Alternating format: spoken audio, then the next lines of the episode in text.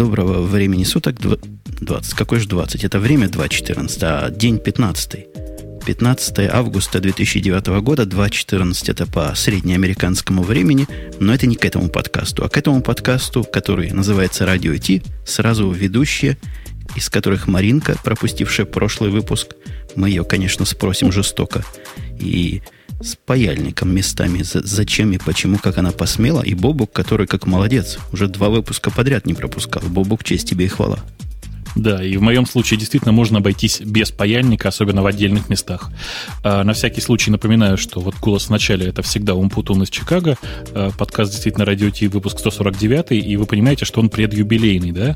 А, следующий выпуск мало того, что 150, так он еще и а, приурочен практически к трехгодичному, точнее, к трехлетнему юбилею а, Радио Ти. Трехлетний юбилей бывает? Бывает, как дитё буквально в три года уже чего-то головой, по-моему, соображать начинает. А, а мы уже, похоже, в маразм впадаем в таком возрасте. У нас время быстрее проходит. Год за 10. То есть, если переводить на какие-нибудь... Соб... Надо на собачий возраст переводить. Возраст нашего шоу. У меня, кстати, предложение по введению для всех слушателей. Э, один подарок всего наблюдается в, процессе. Бобук знает подарок. Если можешь с Маринкой поделись, но никому не говори. Это такой сюрприз, подарочный сюрприз от нашего столу к вашему столу. Ну, начался он фактически с вашего стола. А больше никаких подарков я не замечаю. Как-то не, не по уму, дорогие слушатели. Да, да, да. На самом деле приходят периодически тут э, разные люди, которые предлагают сделать еще небольшие подарки. Я думаю, мы их все, всех соберем ближе к как раз к годовщине.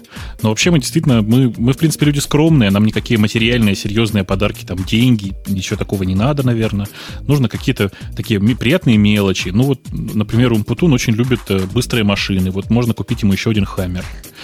Э, я, в принципе, не откажусь от небольшого самолета. У Маринки все гораздо проще. Ей нужно э, купить хорошую, просто хорошую камеру для того, чтобы она могла делать э, свои снимки и на них зарабатывать, мне кажется, да. Да, да.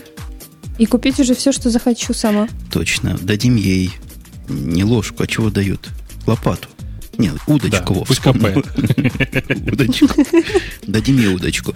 Ну, серьезно говоря, меня тут задав... мне тут задавали вопрос где-то в чатике, по-моему, а прилично ли платить деньги? И я повторю свой ответ, да, дарить деньги. Прилично, если их приличное количество. Бобок согласен Правильно. с таким? Правильно. Целиком согласен. Э, не, не заморачивайтесь ерундой. Э, в принципе, сколько вам не жалко, сколько вам кажется правильным и адекватным, столько и дарите. Можно не деньгами. Вот, например, предлагают сотню нефти. Э, давайте сотню нефти, я ее с удовольствием, кстати, обменяю. У меня есть лишние инвайты на, там, на двач, на новый. Вообще, в принципе, на самом деле, любые подарки хороши, все присылайте. Что есть ну, как сотни, бы, что, сотни да. нефти? Баррели или литров? Вот я предлагаю обсудить, обсудить чуть попозже. Бобуку жену не надо, я сам найду, все в порядке. Давайте потихонечку начинать шоу, потому что юбилей у нас все-таки в следующем выпуске. Да, я просто в самом конце скажу, может, мы их напугали деньгами и баррелями. В принципе, можно и как в детском саду. То есть, главное, чтобы с душой. Можно что-нибудь спеть, танцевать, все это снять и нам показать. Э, особенно, конечно, от э, прекрасного пола подобные снимки нам будут интересны. Нам с Бобуком. Да, я слышу. Ну что, я думаю, да, действительно, введение завершено. Следующий подкаст, который будет, ух, сносящий крышу, не пропустите. radio-t.com. А первая тема – война. Дорогие мои соведущие и слушатели, я зуб даю, не знают, какая война у нас тут была на заднем плане и какая вот-вот вот на днях официально закончилась.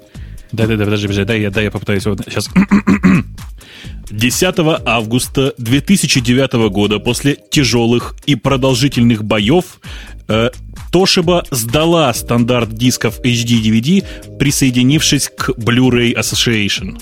Как тебе? Э, а, про японских кто там были, помнишь в песне японские? Да, да, да, я, я, я понял, о чем ты, да. Но вот Перешли японские, они все. реки. Угу. Вот все. Самураи. А, самураи, точно. Самураи отступили. То есть одни самураи уступили другим самураям, и то, что де-факто, по-моему, давно уже... Дав... И давайте Маринку спросим. Маринка, ты, в принципе, в цивилизованной стране живешь. У вас же там блюреи на да? каждом шагу, говорят, продаются. Конечно, на каждом шагу. Я, откровенно говоря, еще не видела даже вживую ни разу. Но, конечно, на каждом шагу, ну, да. вот я практически уверен, что как у вас, так и у нас, HD DVD уже, я даже не помню, наверное, с января месяца можно только с собаками специально обученными найти. То есть победа Blu-ray да. это, ну все, победила. То есть они могут там, конечно, еще и не соглашаться с этим, но это их глубоко личное интимное мнение. Бубук, а у вас в Москве э, Blu-ray с DVD продаются, HD DVD? Ты видишь победу? Ну, HD DVD совсем не вижу. То есть совсем не видел. Вообще никогда. Blu-ray видел изредка. Но э, если вспоминать действительно всю историю этой войны, то мне, мне есть что сказать. Это практически моя тема, мой конек, как вы понимаете. Дело в том, что ты, ты понимаешь, да, что обеспечило победу в этой войне? Нет? Э, всемирный заговор Помнишь? производителей. Нет, что ты. Мы с тобой в пер... на первый год, так сказать, существования Радиота обсуждали эту, эту как раз тему. Ты просто забыл уже. Дело в том, что в 2006 году э, 8 крупнейших э, производителей порно договорились, что они будут выпускать э, видео расширенного качества только в одном формате. Э, и где-то примерно через три месяца они сначала попытались значит, выбрать HD-DVD, то, чтобы им недостаточно много, так сказать, дала.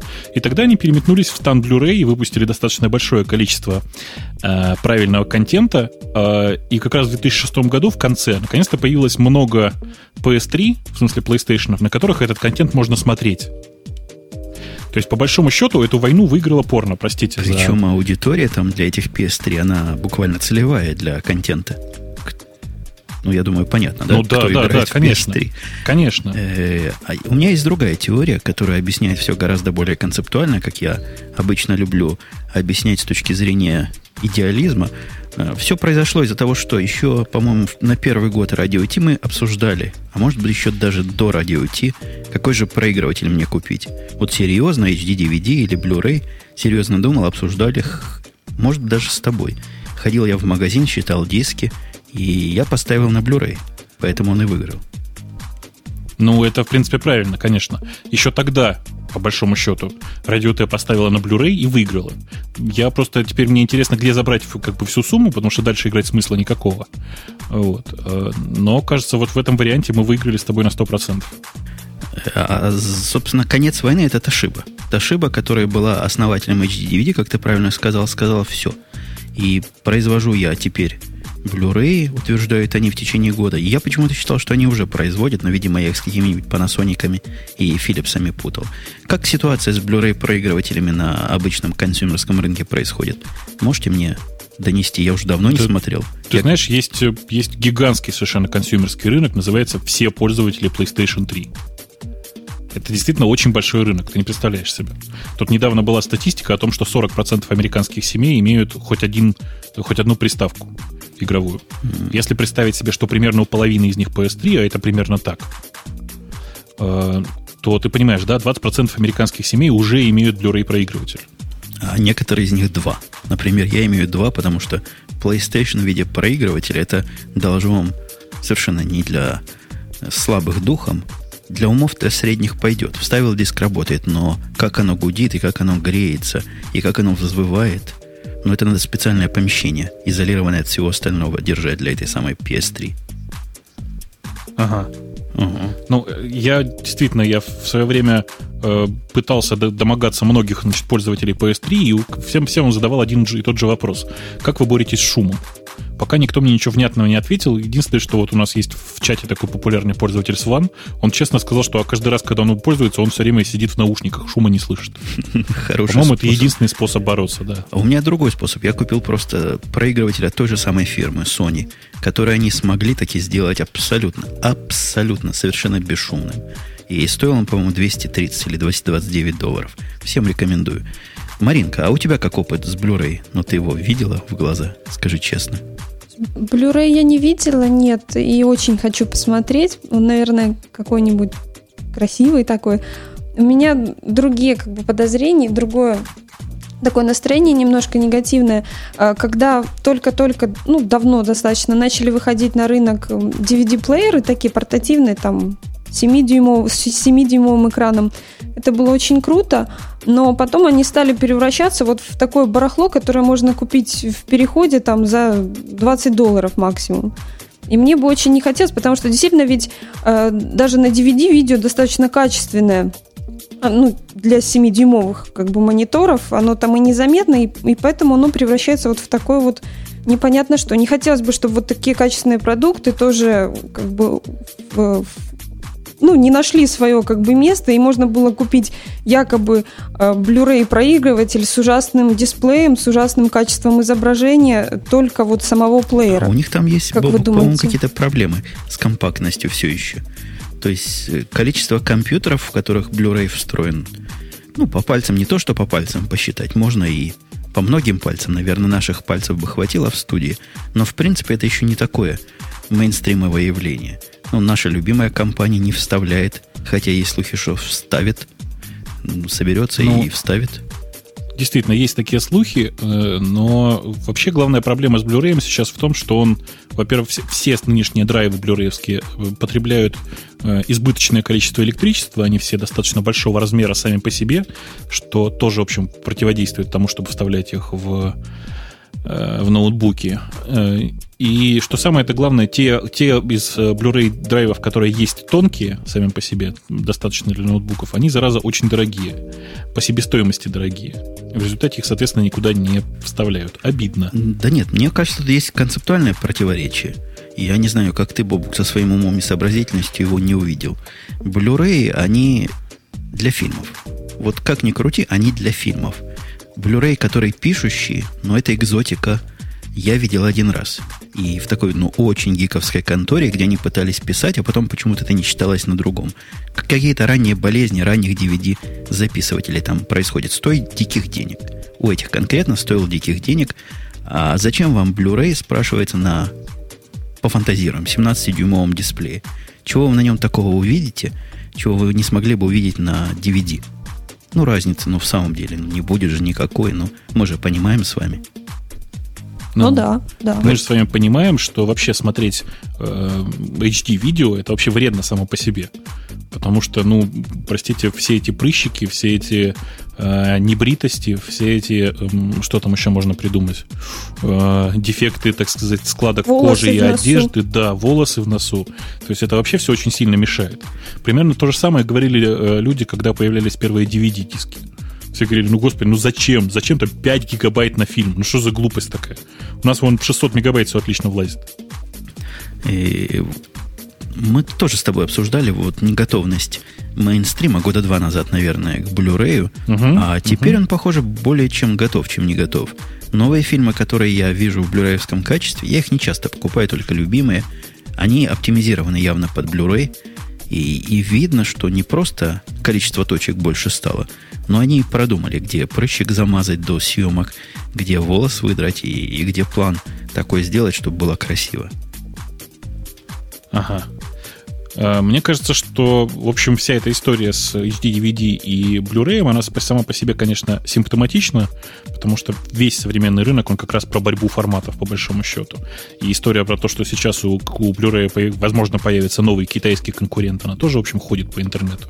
Но, тем не менее, вот сам факт, что э, остался практически один формат для таких вот больших дисков, Э, меня, если честно, очень даже радует. Я там двумя руками за, наконец-то, наконец-то, э, может быть, больше появится блюреевских фильмов, потому что сейчас далеко не все фильмы, которые выходят, они выходят в HD качестве.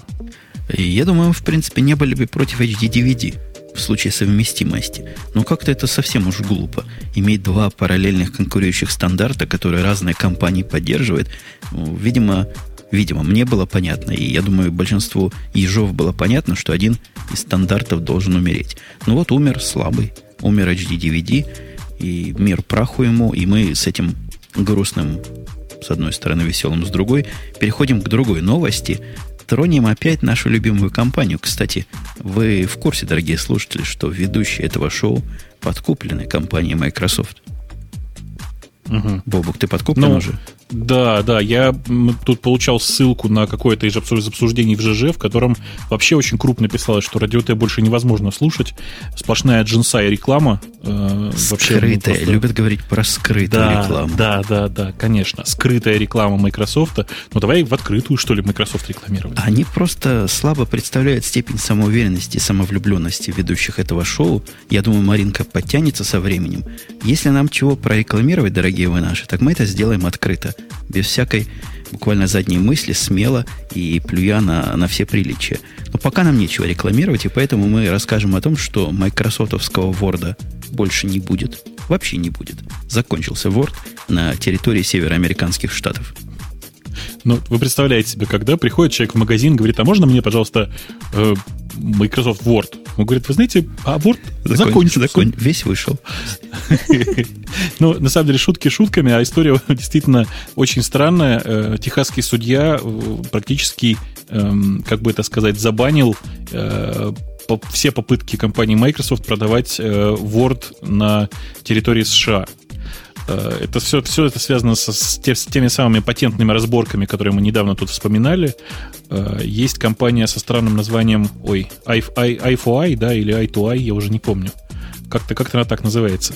Э, которая, собственно, владеет хитрым патентом на размещение чего там было? Чего в XML? Не помнишь? Я вот смотрю, продавать это та opening. Маринка читала тему, должна знать. Чего они владеют, Маринка? Так, спихнули на девушку. Давай. Ну, они, они там что-то с XML владеют патентом на метод чтения XML файла, а в связи с тем, что Microsoft Word использует э, чтение и запись XML файлов. Запись это как создание шаблонов, то есть пользователь может создавать XML шаблоны, и поэтому это противоречит этому, этому патенту, потому что не может Microsoft читать сам э, по себе XML, как бы не опираясь на, не купив как бы права какие-то, да, на владение, я, ну, я, на, на патент метода чтения. Я, я, в общем, ничего не понял. тоже не может да. читать. Так что, если ты где читал, немедленно да, прекращай. Да. Ты знаешь, эта радость заключается в том, что этот патент действует только на территории США. Это американский патент, и клал я на него с прибором. Так вот, э, собственно говоря, я совершенно не понимаю, в чем там суть разбирательства. Я попытаюсь позже все-таки э, вникнуть в процесс. Но суть действительно заключается в том, что э, запрещено, собственно, как бы э, создавать софт, который открывает э, шаблоны, открывает кастомные XML-файлы. Как вам? Ну, для гиков. Что у нас для гиков? Да. Пусть да. они знают. Но пользователям простым и честным, которые за Word заплатили, можно им пользоваться. Я разрешаю. Если придут к вам с ордером, скажите, Умпутун разрешил. Вот с новыми пока пока, конечно, будет странно. Хотя мы знаем Microsoft и мы знаем Техас. Это был техасский судья. В Техасе еще не то могут решить, конечно. Вы слышали этот случай, когда мужик с пистолетом пришел на выступление Обамы, да? По-моему, это в Техасе было. Нет, и его, да расскажи. Его спросили, ты чего? Секрет-сервис спросил, служба, которая охраняет президента. Чего, совсем нюх потерял? Он говорит, да я везде с ним хожу. Чего это я сюда приду без него? Последние 30 лет с ним везде хожу. И теперь это большое дело буквально тут в Америке. Может ли он ходить на выступление президента с пистолетом или нет? Э, короче говоря, Техас место странноватое, хотя я не уверен, что это было в Техасе, но могло бы быть. И Microsoft уже заявил, что заявил компания, заявила, она очень женская компания, она заявила, что плевать она хотела на это сообщение и будет бороться дальше, и Word вовсе не уберет с полок. Но, тем не менее, э, пишется в статье, что это касается только Word 2007, 2007 и 2003. А в других они не используют там каком-то новом 2000... А 10 еще, 9 еще Он еще не продается. Он еще не продается. Ага. Понимаешь? Угу. На самом деле здесь вообще мне очень радует, что, смотрите, это касается Word 2003 и 2007. Значит, э, тот Word 2008, который под э, Mac OS X, совершенно спокойно может продаваться дальше. О, да. Вы, я не знаю, в курсе или нет, но последнее обновление Microsoft убило совместимость со многими доксами э, в этом самом офисе 2008 для Mac. Это была такая громкая тут во всех, везде история. Они даже пообещали в течение августа выпустить заплатку и починку. Но весь народ плачет слезами. И мне просто не надо эти доксы, к счастью, открывать. Но если бы надо было, я бы тоже плакал. Да я бы просто убил бы всех, если честно. Меня единственное, что спасает, то, что я вместо Microsoft Office в основном пользуюсь э, iWorks, собственно, э, от компании Apple. Э, тут, кстати, по этому поводу тоже такой любопытный автопик я как-то в Джойке пожаловался на то, что а, Outlook, Outlook, да, настоящий честный Outlook из последнего офиса совершенно фигово работает а, с iMap. Мне на это пришел очень идеалистический ответ. Ну что же вы, говорит товарищ, думаете, что в Microsoft лохи сидят, у них там есть QA, они проверяют, и значит, если у вас проблема, вы виноваты. Вот теперь есть такая же проблема, в которой виноваты буквально все. Практически слушатели, не слушатели, все пользователи офиса 2008 под маком. Конечно, Microsoft и в этом случае в белых перчатках, а, а мы все дураки. Включая нас с тобой, Бубук. Потому что, по-моему, у Маринки нет офиса тебя нет офиса. Да. Слава богу. Повезло. А я такой красивый белым стою. Тем не менее, тем не менее э, я вот смотрю, пытаюсь просто рассмотреть содержимое этого патента и так понимаю, что OpenOffice-то под него тоже попадает, по большому счету. Э, и Office 2008, конечно же, тоже. В смысле, Microsoft Office 2008 под Mac. Э, Может, в Техасе не знают просто, что есть Да нет, ну Техас, Техас большой просто. Я думаю, что до них просто еще не докатилась волна OpenOffice. Да, может быть. А главное, там непонятно, к кому претензии выкатывать. Потому что если пытаться ну, раздевать компанию Sun, так эта компания на фоне Microsoft теперь чудовищно бедная. Э, и это неинтересно. Я думаю, что они ожидают, пока Oracle все-таки купит Sun, а после этого будут выкатывать претензии по OpenOffice. Вот так такая у меня конспирологическая теория. А денег уже тоже велели 290 миллионов долларов выплатить. Это большая ну, нормальные сумма. деньги. Большая сумма. Нормальные Хотя деньги, я думаю, да. у Microsoft это на спички только уходит за год. Ну, да сумма нет, большая. Нет, нет слушай, думаешь, не только, ты, еще и на скрепке. Вспом, вспомни, вот э, нужна была им сумма в сто раз больше для того, чтобы купить Яху, и они наскребли ее с большим трудом. Так что это, в принципе, ну, я думаю, что больше, чем 1% от их наличного капитала. То есть сто лет практически на спичках придется теперь экономить. 60 э, дней есть на выполнение этого решения. Будем внимательно смотреть. Насколько они выполнят, я... Давайте поспорим. Вот кто из ведущих верит, что Word пропадет с полок? Поднимите левую ногу. Ты, ты, ты знаешь, я, я больше верю в то, что Техас пропадет с карт, чем то, что Word пропадет с полок. Кстати, кстати, вы знаете историю о том, что Техас это же э, как бы штат один из первых подписавший, э, как это называется? Как у вас называется документ, который объединяет все штаты в Э, Соединенных Штатов Америки. Ну, это, ну, это, ты понял, это да? из курса гражданства для, для дураков. Я его еще не прошел, поэтому не знаю. А, ну окей, просто Техас был одним из первых, и, соответственно, у него срок подходит, он, в принципе, может отказаться от членства в Соединенных Штатах Америки довольно скоро. Мои, а, мы, Присоединиться к Украине. Мои правильно. знания географии говорят мне о том, что Техас, скорее всего, был когда-то Мексикой. Да, конечно. Но там все южные штаты были когда-то Мексикой. Точнее, тогда просто Мексики не было, а была там такая нижняя граница территории. Так вот, э, если Техас сейчас откажется и скажет, да ну вас к черту, мы не будем дальше США, то, конечно же, и, собственно, Microsoft останется в э, порядке. А так как у Microsoft денег, в принципе, достаточно, я думаю, что компания Microsoft может провернуть такую аферу. Как вам такая мысль? Очень конспирологическая теория разбивания Америки для сохранения неделимости Microsoft. Давайте дальше по Microsoft вдарим. Microsoft и любимая, слушайте, две любимых компании наших двух самых частых гостей. Nokia и Microsoft объединились, слились в экстазе для того, чтобы сделать нам всем красиво. Угу. А, не то, чтобы они слились в экстазе, но у меня четкое ощущение, вы знаете, что э, пчелы и пчеловоды только что. Э, объединились и объявили мобильную версию э, меда. А вообще о чем речь идет тут в этой статье? Тут букв много. Упоминается много чего. Офис 2010 просто через слово. Я так понимаю, что речь идет о том, что Microsoft и Nokia объявили о том, что Microsoft выпустит мобильную версию офиса, в частности, и для нокиевских платформ. В смысле, для, моби- для мобильных платформ. Маринка, ты подтверждаешь его предположение, зная материал? Ну, вроде похоже на то. Но, тем не менее, тут еще говорится о всяких э, разных интер, э, ну, интер, enterprise юзеров вот, и так далее. То есть я думаю, что это не ограничится только э, веб-интерфейс, ну, веб-версии, скажем так, офиса. Я думаю, что еще будут сделаны какие-то дополнительные, может быть, пакетики, про программулинки для этого всего дела, для Nokia от Microsoft. И, ну, вообще, да, подтверждаю. Я не знаю, как вы, но я как только слышу Enterprise юзеры, я сразу перестаю понимать суть, собственно, техническую, и у меня сразу в глазах большие такие знаки доллара. Ну, буквально как в мультике Томми Джерри, у него там по голове дают, из глаз чего-то выскакивает. У меня сразу же выскакивает даже без удара знаки долларов. У тебя, Бобук, не выскакивает от слова Enterprise нечто подобное? Ты знаешь, у меня от слова Enterprise сразу вспоминается Java и то, как ее громко называют High Scalability, High Availability Enterprise Production Platform. Как я заклинание выучил хорошо-то, слушайте. Вот. И исключительно вот с этим связи какие-то, понимаешь? А твои красивые глаза с долларами внутри мне как-то не возникают в голове, прости.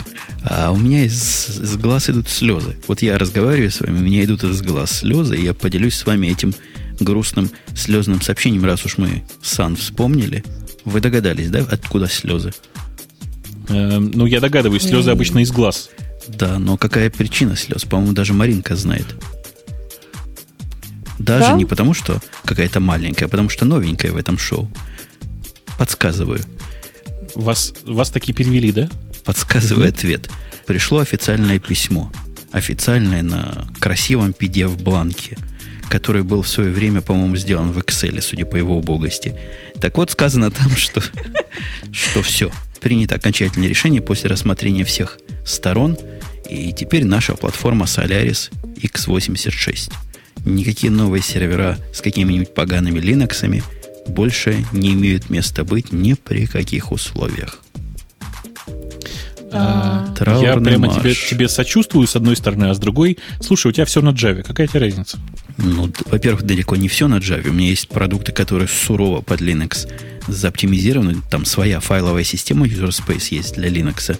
Наверное, я смогу это и перенести как-то, но страшное дело все это страшное дело, и вот ставлю я себе тут Solaris, этот самый Enterprise в бэкграунде. И я зашел на сайт Сана. Выходили на Сан когда-нибудь? Да, конечно. Когда-то давно, да. Такой я там, сайт у них клевый. Искала. То есть заходишь, например, сказано стать, не статья, а целый раздел. Как кластеры в Сане работают. Заходишь, понимаешь все решительно, кроме того, как работают кластеры замечательный буквально материал, то есть такой бизнес-материал для маркетологов. Вот с таким к начальству хорошо пойти. Но понять, о чем они говорят, совершенно невозможно. Это ты все к чему, собственно? А я не помню, к чему это, это я просто грустью поделился. Давайте все-таки к чему-нибудь. К чему-нибудь была у нас тема... Мы от... про, про Enterprise говорили до сих пор, ты знаешь? Про Enterprise? И как ты так ловко на Sun свалился. Ну, только Enterprise, Sun, близнецы-братья. Потому А-а-а. что если сервер у них, который стоит в, в HP 17 тысяч долларов, а в HP вы знаете, какой сервер стоит 17 тысяч долларов, это 6 умножить на 4 ядер, это 128 гигабайт и это 2 терабайта диск. Такая слабенькая конфигурация, средненькая. Ну, нормальная машина. Что нормальная машинка. Такой же будет стоить в три раза дольше, дороже. И если вдруг вы захотите родное такое сановское хардвера купить, и если даже сможете такой собрать, я думаю, даже в 4 раза. Ну, чисто так, чтобы знали. Ага. Э, я пытаюсь смотреть дальше на эм, наши темы и понимаю, что у вас не только в Техасе все плохо. У вас и федеральный суд тоже чего-то отчудил такого. Федеральный суд тоже сказал, что со спамом все хорошо. Да. Федеральный суд практически заявил, что Ой, слушайте, это надо процитировать. Слушайте, это, это, это страшное дело. А, собственно, речь-то о чем? А, речь идет, речь идет о, том э, процессе, который инициировала компания э, Virtumunda. Господи, ну и название. Virtumunda. А, собственно, компания Virtumunda, я так понимаю... Э, не, не так. Против компании Virtumunda, да? Так вот, э, история, история заключается в том, что компания Virtumondo, как обычно, видимо, рассылала спам. Э, Джеймс Гордон, который как бы за, за спиной у которого уже, внимание, 16 исков, подобных этому, э, в очередной раз подал в суд на тему того, что эта компания разослала ему спам. Э, и постановление суда, внимание, гласит, что компания Virtumondo не, не нарушала законов штата Вашингтон, а Сейчас я вам процитирую. Цель закона о борьбе со спамом состоит не в том, чтобы полностью его уничтожить. Есть и положительные стороны коммерческой рассылки электронных писем и даже спама, которые Конгресс хотел сохранить, если не поощрять. Вы понимаете, да? Я думаю, они сами рассылают спам просто. Конгресс. Конгресс, Не-не, да. наоборот. Спам рассылает. Я тут подписался на организацию консерваторов. Вот они меня достали. Не спамом, а но, но часто и активно посылают имейлы. Но я их читаю. Э, Маринка, а ты, ты хоть... У меня вообще есть другое мнение. Вот совершенно не такое, как у Бобука. Мы с ним сегодня разошлись, как в море корабли. И я считаю, что спам запрещать нельзя. То есть в том, что кто-то посылает имейлы, даже много, по-моему, это не дело сюда разбираться. Если это вызывает какие-то да, технические это... проблемы провайдерами и кабелям, ну пусть кабеля и провайдеры наезжают, но законодательно запрещать это какой-то перегиб. Но тут другой вопрос. Мы же не знаем, какой именно спам они рассылали. Если этот спам касался, например, оскорбления личности или содержал какие-то записи, которые мог, ну, нежелательные для прочтения Слушайте, там беременным и детям. Вы, вы понимаете, что вы обсуждаете, то... да? Я, простите, я вот вклинюсь. То есть, ну, Женя прямо сейчас говорит, что вообще убийство это не так уж и плохо. А ты начинаешь рассуждать о том, что ну да, это смотря же кого убивать. Вот если, например, убивать только черных, то это нормально. Ну подожди, э, спам как таковой, ведь э, его же можно использовать как, как действительно как рекламу, но это должно быть в разумных пределах и, и с разумными целями. Естественно, что если э, реклама идет там Виагры и так далее, то то это ну, отлично, это, это супер разумная цель. Кто будет определять разумность? Не-не-не, подожди, Может... подожди, подожди, подожди. Да. Я другое хочу сказать. Может, я плохо высказал свою мысль.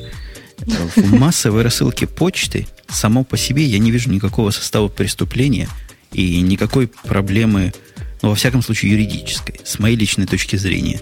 Если массовая рассылка происходит при помощи ботнета, который миллиард взломанных Windows, это проблема совсем другая, к спаму не относящаяся и имеющаяся, имеющая свои буквально юридические и криминальные законы. Ну, нельзя ломать чужие компьютеры. Но это со спамом не связано. То, что спамеры это делают, за, наказывать надо за взломы, но не за массовую рассылку. Подожди. Ну да, тем более есть рассылки, на которые человек сам лично подписывается, например. И это считается спамом, но тем не менее для человека это будет полезно. То есть для других это не нужный спам, а для этого человека, который действительно на это подписался, ему это нужно. Ему это важно. И если это все запретить, как бы, то это как-то неправильно, по-моему. Бобок, у тебя другое мнение. Uh, у меня очень простое мнение. Я считаю, что uh, нельзя вообще рассылать спам ни в каком виде. Если я не, не желал подписать это письма и прямо не указал, что я собираюсь получать это письма, то присылать их мне не надо, пожалуйста. А почему? А как свобода информации? А как свобода самовыражения? Может, это самовыражение такое? Ты первую поправку или какую-нибудь вторую поправку нарушаешь своим Слушай, предположением. Ты знаешь, у меня поправка очень простая. Она перед тем, как застегнуть. Простите за выражение. Э, просто мы не все живем на территории США, ты понимаешь? И, э, Трудно поверить. В это действительно очень трудно поверить, да. И за пределами США, оказывается, тоже есть люди. В пределах а, Московского кольца. А, так вот, и эти люди, понимаешь, они некоторым образом против того, чтобы получать письма из свободной Америки. Что это вообще за, не знаю, за распространение листовок? Я не знаю, но я тут в защиту но ну, Америки зачем? скажу, что у меня большинство спама на один из моих аккаунтов приходит как раз э, с доисторической родины. Но я не Ты, а как определяешь, откуда оно приходит? Ну, там, По моей вот статистике все не так. Там русскими И... каркозябами написано. А это не важно. Рассылается-то все с американских компьютеров. Ну, конечно, Америка виновата, потому что компьютеры Конечно. Хостят.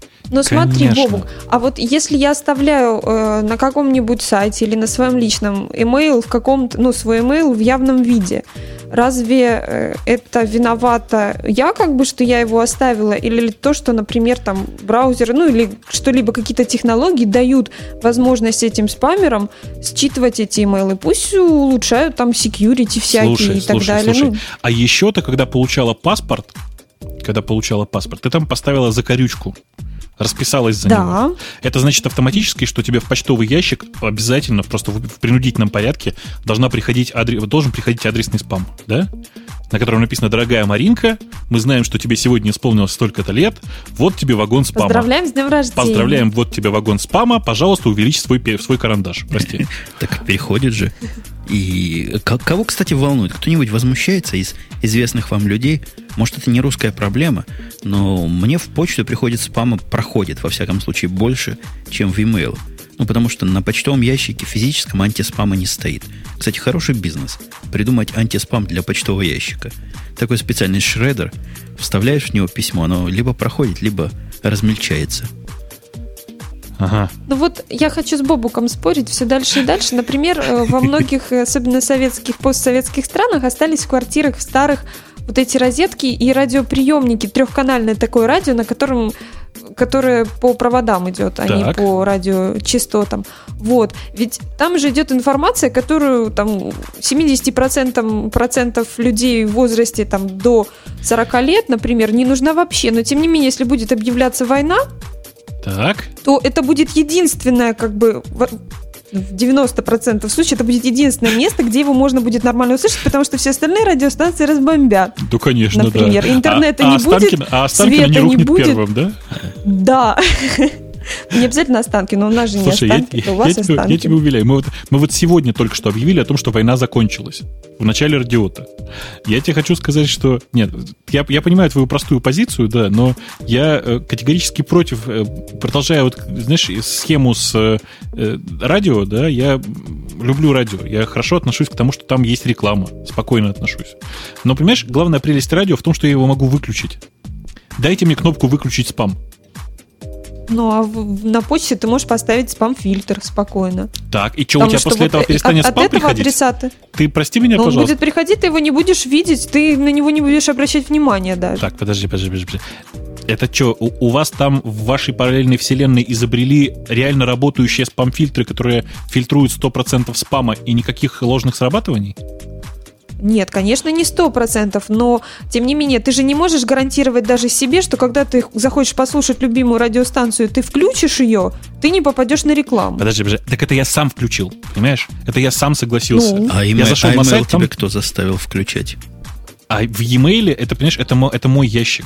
Это моя радиостанция. В ней- на ней не должно быть ни моей рекламы. Ну, у тебя есть право с этой рекламой бороться. Но я не понимаю, почему мы отказываем спамерам в праве эту рекламу рассылать. Ну, блин. Ну, то есть это такая же реклама, получается, а Жень. то, что всякие придурки используют ее не по назначению, это не наши проблемы, уже и не проблемы тех, которые Вы понимаете, добросовестно как вы бы понимаете что спам. благодаря такой, э, такому подходу к жизни можно также сказать, что вообще нельзя отказать человеку в праве воровать. Что это такое Нет, вообще? ты не понимаешь. Мы Что же не доказываем то, что Ну. э, в спаме есть как бы положительные действительно Ты стороны. не поверишь, есть нельзя ты не запретить поверишь, весь в воровстве спам. тоже. И у меня украли кошелек, я вместо того, чтобы пойти сегодня напиться, пошел домой и сижу в радиот записываю. Представляешь? Хорошо, если за- запретить весь спам и всю рекламу и так далее, то, собственно, на чем Нет. люди будут... Подожди, подожди, подожди. подожди. Никто не говорит о запрете рекламы. Идет о запрете спама. То есть Нет, тут, тут э, такая рассылки... тонкость, да, ну. Бобук, есть. Прям, и я понимаю, чего вы оба хотите сказать. Но я с обоими не согласен. Потому что как-то уж больно черное и белое. Вот смотрите, практический случай. Я тут дом на днях купил. Буквально три месяца назад. С тех пор от агентши, которая продавала дом, приходят имейлы. Имейлы, в которых она рассказывает, что она продала еще один дом. Спросите меня, зачем они мне нужны, я не знаю. Но мне любопытно посмотреть, почем сейчас дома продаются. Это спам. Я ни в каком месте на ее рассылку не подписывался. Хотя, конечно, спам честный. То есть там можно зайти и сделать от подписку. То есть противоподписку, отписаться. Но интересно спам. Я не хочу, чтобы его запрещали. Жень, ты, ты говоришь не о том спаме. Э, э, Это, это так называемый лег- легитимный спам, да, то есть ты идешь на сайт Microsoft, говоришь, хочу скачать свежую версию Windows, а тебе говорят, окей, хорошо, а еще ты будешь получать от нас нашу рекламу, если что, потом отпишешься. Понимаешь, да? Это схема, по которой тебя предупреждают, говорят, чувак, тут вот реклама, вот здесь отписаться. Но это же все равно спам. Конечно, я Это, считаю, что даже ну, Умпутун понимаешь- против черного спама. Слушай, так, все что- слышали, что да, Умпутун против, против, против почты, рассылаемой черными. Так вот, э, а есть спам совершенно другого рода. То есть я уже всем рассказывал, что если в прошлом году я бы принимал каждое предложение увеличить свой, э, эм, как бы это Этот сказать, самый? да, с- свой прибор, то он был, был бы сейчас размером примерно 2,5 километра, и, в принципе, наверное, их бы это устраивало. Но меня-то нет, понимаете? Интеллигентные люди говорят морковка. То есть, если бы морковка такая, она бы сломалась под своей чаж- тяжестью. Вот, кстати, да. Ну, И ты бы пострадал. Между с другой стороны, появилось бы больше желающих ее погрызть. Согласен, да. Э, так вот, э, понимаешь, в этой схеме, Боже мой. в этой, в этой схеме все хорошо. Действительно, в этой схеме, когда все хотят, хотят рассылают любой спам, какой- который придет им в голову. Это все приятно и хорошо только тем, кто, э, собственно, рассылает, рассылает спам. Всем остальным приходится при- предпринимать совершенно нереальные усилия для того, чтобы бороться со спамом. Зачем? Ну, Но ведь ты не сможешь запретить весь спам. Подожди, ты я не сможешь смогу. запретить только только часть спама, э, только вот эту черную. Ты не сможешь это как бы запретить. А потому мне не что надо, еще нельзя мне не надо будет- запла- запрещать все. Ну, если бы ты был какой-то мега-судьей, который смог бы запретить. Мне не, Как я, бы, бы не, а- я бы я не занимался бы тем, что запрещать весь спам. У меня задача простая. Сделать так, чтобы мне не приходил тот спам, на который я не подписывался. Понимаешь? а у меня есть для слушателей этого подкаста замечательный совет. Подписывайтесь на mail-сервер, который называется gmail.com, и будет вам счастье, будет все шелковисто. Кстати, по поводу Gmail и всяких других серверов я немножко вас сдвину. Я, по-моему, это в тему не включил, но видел из статистику, которая меня просто поразила. Я включил ее или нет? Я гляжу на темы. Не, не включил. Там была статистика использования mail-серверов по миру. То есть, какой народ чего использует для мейла. Просто удивило меня до чрезвычайности. Вы видели ее? Да, конечно. Нет. Ага. То есть на 50%, Марин, на ты плохо 50% смотришь в видели. интернете. Маринка, надо ходить на Хабра Хабр, или хотя бы на Dig, или хотя бы на Engaged. По-моему, везде Я болею. А, тогда, я, т- тогда ясно. Тебя, Бобук, не удивило, конечно. Ты специалист, ты близок к этому всему, и гиков от нормальных людей уже давно отличаешь. А я все-таки о мире хорошо думал. Э, Ну расскажите, хоть ну, интересно. в, двух, в двух словах Женю, видимо, просто поразило то, что 40% людей для чтения почты пользуются Outlook. Да? И там как-то Outlook сказано, но, видимо, все-таки включает и Outlook Нет. Express. М, Ну, да, естественно. Outlook и Outlook Express. Там в уточнениях потом было написано. Ага. Потом вторая часть по массивности использует, не поверите, что, Hotmail. Hotmail. Да, да, да, да. да. Потом идут какие-то всякие другие. Яху, по-моему, где-то. Я, я не помню по памяти, но вот помню по парадоксальности. Где-то там в концах Gmail и всякие вообще с даже менее чем гиковским процентом аудитории. Gmail там в таком маленьком кусочке пая, что его надо мышкой попадать туда. Удивительный мир вокруг нас, дамы и господа. Дама и господин. Да, дамы и, гос- дама и господин, да. Э, Меня гораздо больше порадовало, точнее, гораздо больше удивил тот факт, что э, у Gmail количество пользователей оказалось меньше, чем у Apple Mail, простите. Да-да-да. Это, И это как раз меньше, чем- домохозяйки, которые Давайте, давайте Apple просто у меня сейчас покупает. эти цифры открыты, давайте я вам просто расскажу, чтобы вы понимали, что к чему, потому что это действительно э, звучит довольно странно. Так вот, э, статистика по тому, как, какими программами люди читают почту. Вы понимаете, да, что в- когда сейчас говорится Outlook, не имеется в виду, что у них э, там в качестве аккаунта, например, не Gmail, да, потому что вполне может быть, что у него в качестве почты Gmail, но почту он читает именно Outlook. Так вот, 40% читают ее Outlook, 16% используют для чтения программы вебовую часть Yahoo Mail, 15% Hotmail, 8% Apple Mail, это такая, ну, понятно, да, программа для мейла, так называемая. Еще 6% используют встроенную почтовую программу из iPhone и iPod Touch, Э, 5% это Gmail, 3% AOL Mail, 2% о, о май гад, господи, слушайте, это ужас какой-то, Lotus Notes, Ух ты. 1% Thunderbird и 4% остальные клиенты. The Bat. Предполагаю. М, 4% нет. Кстати, я очень знаю вряд ли. таких. Очень вряд ли. Ну почему? Я часто получаю сообщения, которые как козябками приходят. Потом всегда оказывается, что их как раз из The Bat и послали. Э, Собственно, это очень большая цифра. Вы понимаете, да, что если сложить сейчас э, 40% Outlook и 15% Hotmail, то вы все понимаете, чем же на самом деле люди пользуются для того, чтобы читать почту. Продуктами компании Microsoft.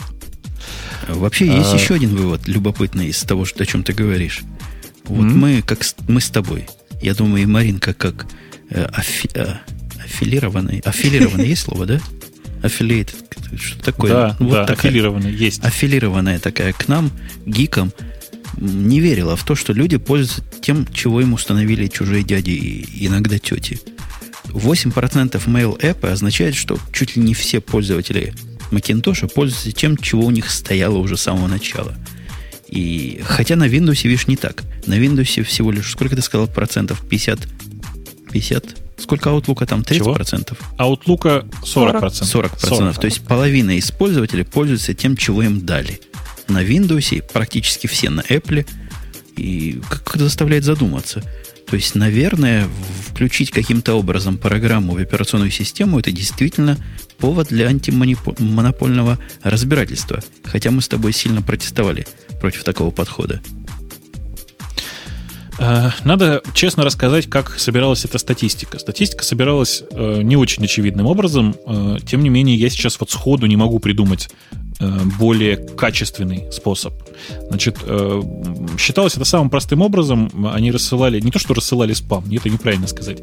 Они э, поучаствовали во многих э, онлайновых сервисах, которые рассылают письма, и вставляли туда счетчик, просто маленькую картиночку в э, HTML письма.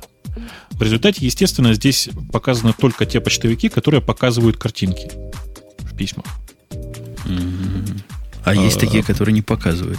Но мой не показывает. Мут, мут. Можно тебя мут. запретить. Или Да, ты у меня прямо мут. из Emacs читаешь? У меня мут и гнус. И там, и там. Ой, а ты видел какой-то замечательный опрос? Я не помню про что. Там в списке протоколов был указан мут. Каким почтовым Да, протоколом это- вы пользуетесь?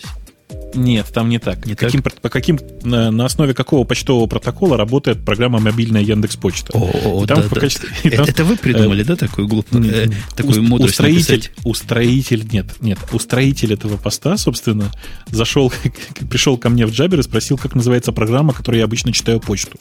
Я ему честно сказал, и он честно написал в качестве протокола по приколу, конечно же. Он прекрасно знает, что это такое. Интересно, многие ли из э, э, голосующих написали его в виде протокола? знаешь, да, ну, там трое или четверо было, один из них, конечно, я, я специально зашел приколоться. Вообще, это от- отдельный очень смешной протокол. То есть, вот то приложение, которое называется мобильная Яндекс Почта, мало кто из гиков знает. Но на самом деле это просто уникальная совершенно вещь. Она почту принимает и отправляет по XMPP. То есть это, по сути, джаберный клиент, который умеет читать почту. Но Ну, там больше всего ответов было на этот вариант. кстати. Ну, конечно, да. А я Конечно. думал, я один первый такую программку замечательно нашел, послал вам всем приглашение. Вы видели, на Джей называется как-то. Джака, Джапа, Джаба, Ага, ага. Джуба. Что-то Что-то, на Джей. что-то такое, да. И мне? Тебе послал. Интересная, кстати, идея. почту? Я попробую сейчас Джей пишу. Джа, Джейк. J-A-K-E. Джейк. Совершенно тормозит и глючит, потому что она у них какая-то альфа. Ой, зачем я ее запустил в эфире? Сейчас она все нам полушит. Но идея замечательная. То есть это делает э, расшаривание. Программа для расшаривания всего на свете. Не вместо Dropbox, это вот частое недопонимание, а для того, чтобы, например, вы, Бобук, и вы, дорогая Маринка, могли к моим файлам доступиться. Так вот, она все это делает по XMPP тоже. Очень гиковская программка. Страшна, как смертный грех, или даже как, местами как ядерная война, но иногда работает. Когда она не ест 100% CPU, тогда она работает. Слушай, ну это все равно какое-то жуткое извращение. Понимаешь? У нас все это сделано чистенько и гладенько. То, что ты прислал, это чудовище какое-то. Ну, почему чудовище? Если весь GUI не отключить и оставить только команд-лайн какой-нибудь интерфейс, то, наверное, вполне с ним можно было бы работать. Ты знаешь, я тогда с CP обойдусь, ничего, и SSH. Не, но если я хочу файл расшарить между тобой и Маринкой, или вы между мной и, и вами, и не хотим использовать сторонних серверов, то что-то в этом есть. Вполне, да. То, да, то, в принципе, как бы нам давно пора в такой ситуации потихонечку завернуться и ползти на кладбище, потому что мы гики нам никто не даст, прости. А, ну, ну, правда, ну, по-другому я назвать это не могу. Ну, ты, ты представляешь себе ситуацию, в которой ты хочешь расшарить на меня и Маринку файл, но при этом принципиально не хочешь выкладывать его на какой-то там, на какой-то сервер, доступный только нам двоим. У тебя что, мало серверов? Серверов много. Но по этому Ну. поводу у меня есть совершенно замечательная бизнес-идея, которую мы обсудим после шоу. Вчера пришла в голову. Она связана с выходом новой русской читалки, которая должна всему миру показать, что мы, вы, то есть впереди планеты всей Бобук со своими односельчанами. Вот по этому поводу мне есть много чего сказать. И если слушатели напомнят, я скажу вместе с бизнес-идеей. А у нас следующая тема. Я не помню, к чему все это говорили, то, что мы сейчас говорили. Но как-то был переход на какую-то тему. Кто-нибудь может предположить, на какую? Да у нас Ну, был Можно про Google Reader поговорить. Google. Ты О, забыла. Гридер. Google, да. Предыдущая соведущая называла его гридером. Мне очень нравилось. Может, и ты будешь называть гри- Гридер. гридером? Я, я могу только Reader называть. Это вот гридер, он же грейдер, он же Google Reader. О, чего добавил-то? Send2, и вот вокруг этого большая буча поднялась. Я не Да, сразу нашел, что, где этот Send2 включить, кстати говоря. Но это, блин, понимаешь, это действительно продолжение той самой предыдущей темы, потому что большая часть гиков вообще уверены, что Gmail давно впереди планеты все, и им пользуются все, все просто люди вокруг. Просто все вокруг, потому что они видят, что все вокруг них пользуются Gmail. А, так вот, это та точно та же самая история. Google сделал маленькую-маленькую фичу, малюсенькую. Теперь на теле сообщения в Google Reader можно нажать кнопочку и послать, например, в Twitter. Или послать там, я не знаю, в э, Facebook. Послать много куда можно. Вот я захожу в него. Для тех, кто не знает о чем это, как и я не знал, пока не прочитал, надо зайти в Settings. В Settings есть новое ушко, называется Send2. И в Send2 есть список, который растет со дня на день. В нем раз, два, три, ой, много. Я даже не буду считать, штук 20, наверное. Всяких сервисов, о, о многих из которых вы, возможно, и не слышали. Например, о FriendFeed. Кто из наших слышал о FriendFeed из слушателей? И, похоже, скоро вообще о нем никто не услышит, но это мы чуть ниже расскажем. Так вот, можно послать прямо из, из, из гридера теперь. Да вообще отстойная совершенно вещь сделали, потому что нельзя добавить его ВКонтакте, э, нельзя запустить в качестве статуса в Одноклассники. И главное, где здесь кнопка послать ЖЖ? Ну, Точно. стыдно же. В ЖЖ это позор. А по поводу ВКонтакте вышла новая версия Джутва, которую доработал энтузиаст, не помню, к сожалению, его имени. Она теперь умеет и ВКонтакте, прости господи, постить. Так что можете развлекаться. Особенно мне понравилась формулировка «Прости, Господи». Женя, Это- прощаем. Это- Ничего это страшного. я много смотрю папиных дочек. А, Прости, Господи, мамин, папиных дочек. Я понял. Да. А, У меня тут кто-то из э, пользователей удивлялся, зачем вообще все эти новые социальные сети, чем, чем ВКонтакте уже разонравился, конец цитаты. Да я как-то я даже не знаю, что сказать. Э, Возвращаясь к Google Reader, это все, я так понимаю, в, как бы в, в продолжение темы примерно полугодичной давности о том, что Google торжественно объявил, что не будет больше распыляться и заниматься всякой ерундой на всяких сторонних сервисах, а сосредоточиться на поиске, да? Ну-ну. Да-да-да. Мгм. А сосредоточились, Да, кстати да. говоря. Да. Они выкатили поиск, от которого, я думаю, ты сон потерял. Я, честно говоря, его не пробовал. Но я думаю, тебе по, по, по, по, по долгу службы буквально просто положено было в первый же день пройти и проверить. Я проверял. Я эту ссылку получил еще до того, как она появилась э, публично опубликованная в разных...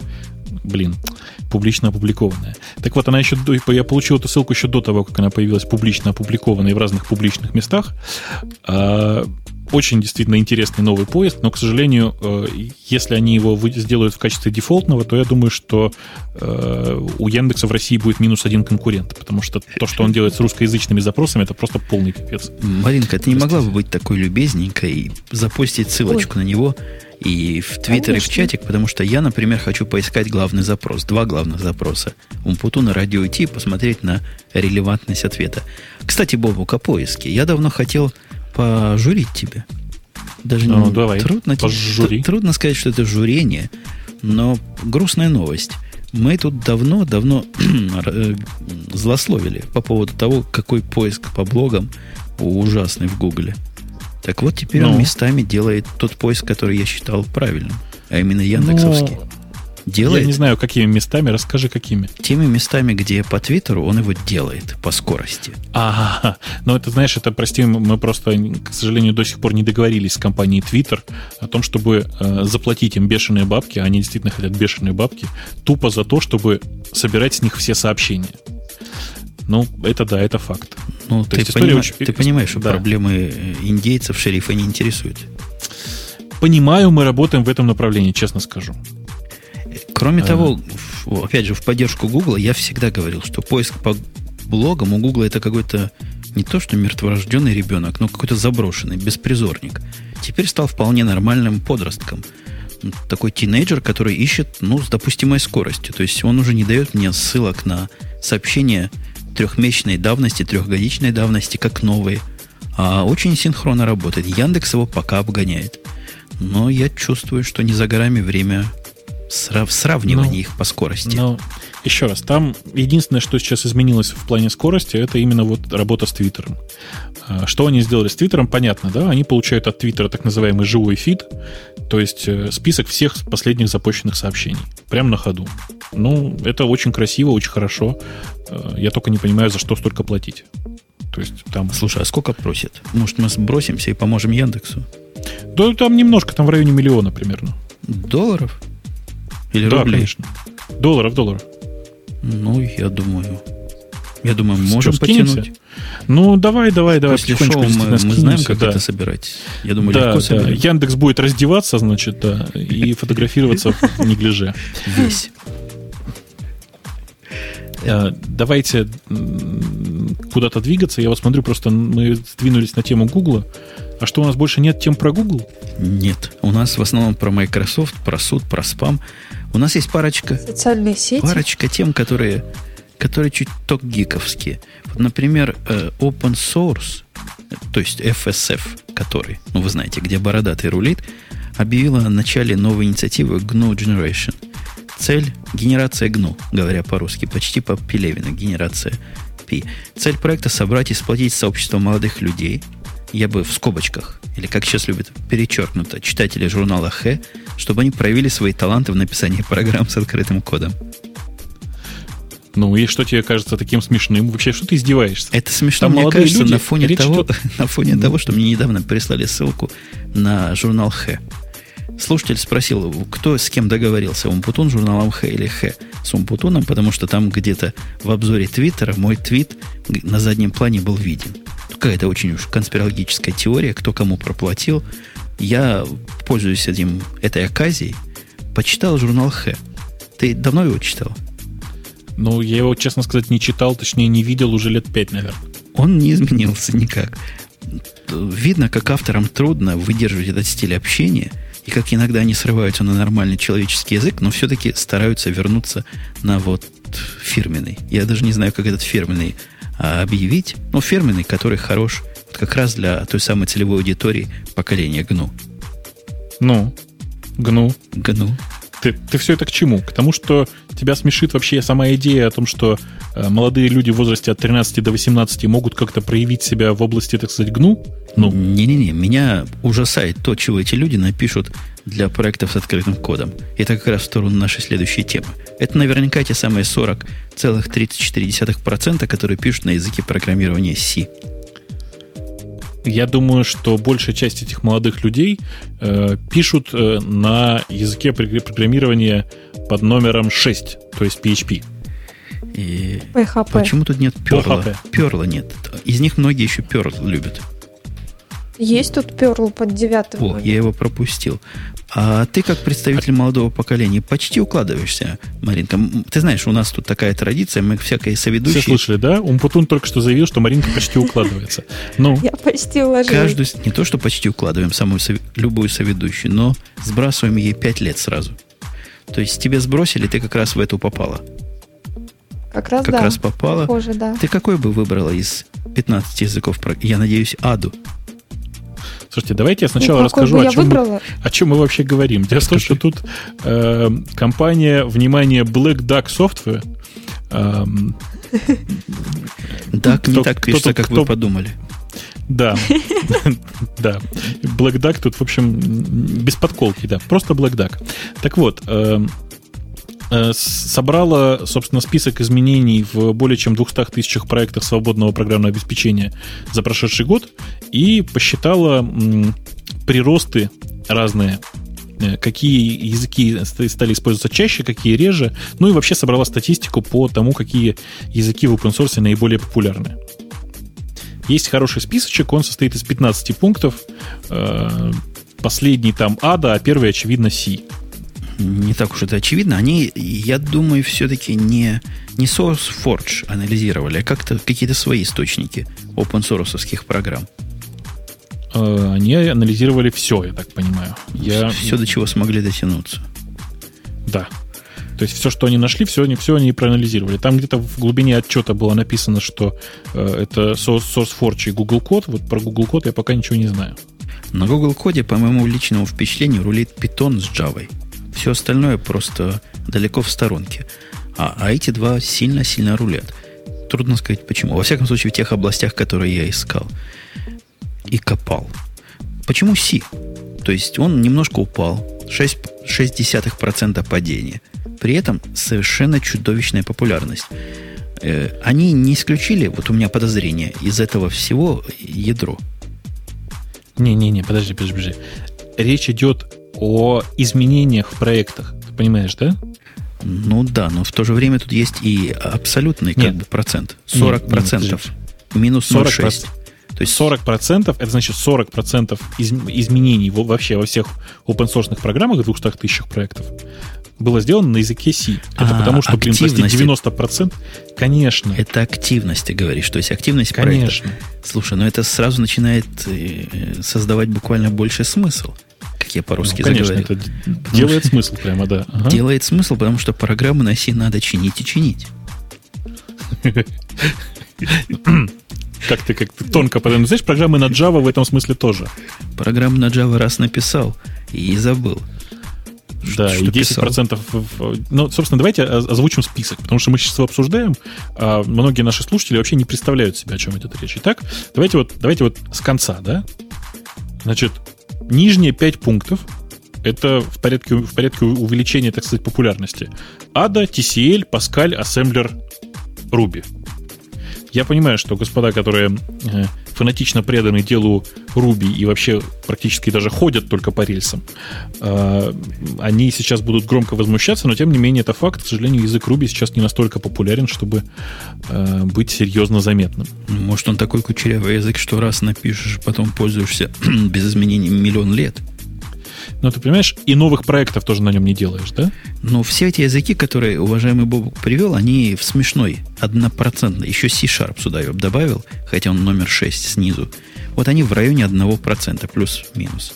Все это да, срамота они все, да, все, все в районах, в районе погрешности где-то болтаются, там в районе 1%. Потом прыжок сразу идет на 2,5%. Аж на 2,5%. Давай вот группу, которая от 2,5 до 5.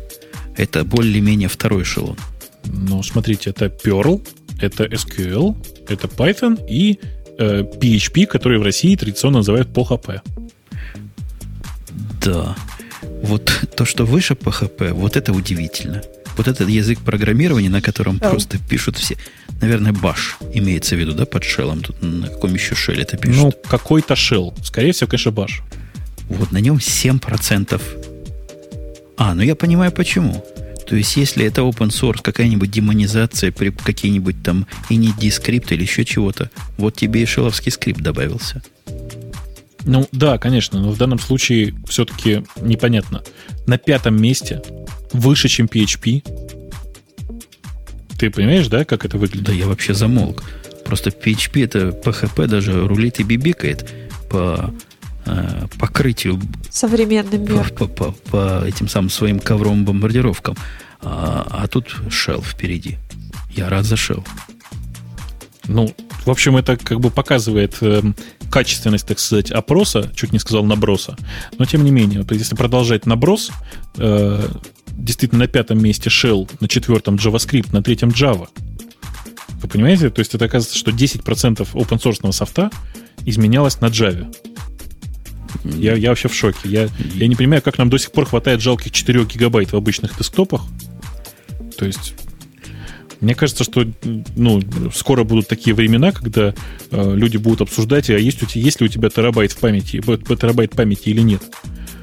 А то, блин, GRE 10 запустила, а оно тормозит. Вы совершенно зря наезжаете на Java, вы ее просто готовить не умеете. Если у вас есть хороший компьютер, 64 гигабайтами памяти, все прекрасно будет работать. У меня все работает. Ну, конечно, нет, не вопрос. С 64 4 гигабайтами памяти И, в принципе, и, и где-то еще где-то 32 нужно для того, чтобы запустить для свопа, э, для свопа. окошко мессенджера, написанного на Java. Еще. Не-не, я столкнулся Нет. с тем, что мне поставили на моих новых серверах специалисты большие. Они в циферке ошиблись. Не помню, рассказывал это или нет. И на всех компьютерах, у которых 64 гигабайта памяти, в виде свопа поставили 6 мегабайт. Ну, сильно порядками ошиблись. Я думал, это ну, фигня полнейшая. Да. А оказалось, ну. оказалось таки нет.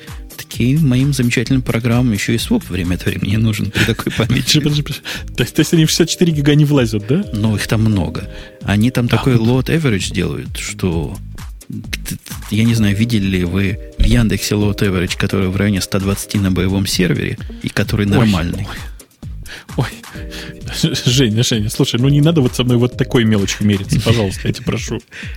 Мы, мы тут блин, недавно вспоминали, как мы недавно вспоминали, как на трех серверах президента обслуживали, конец цитаты. Это вообще для после шоу. Вот, а ты говоришь такие мелочи.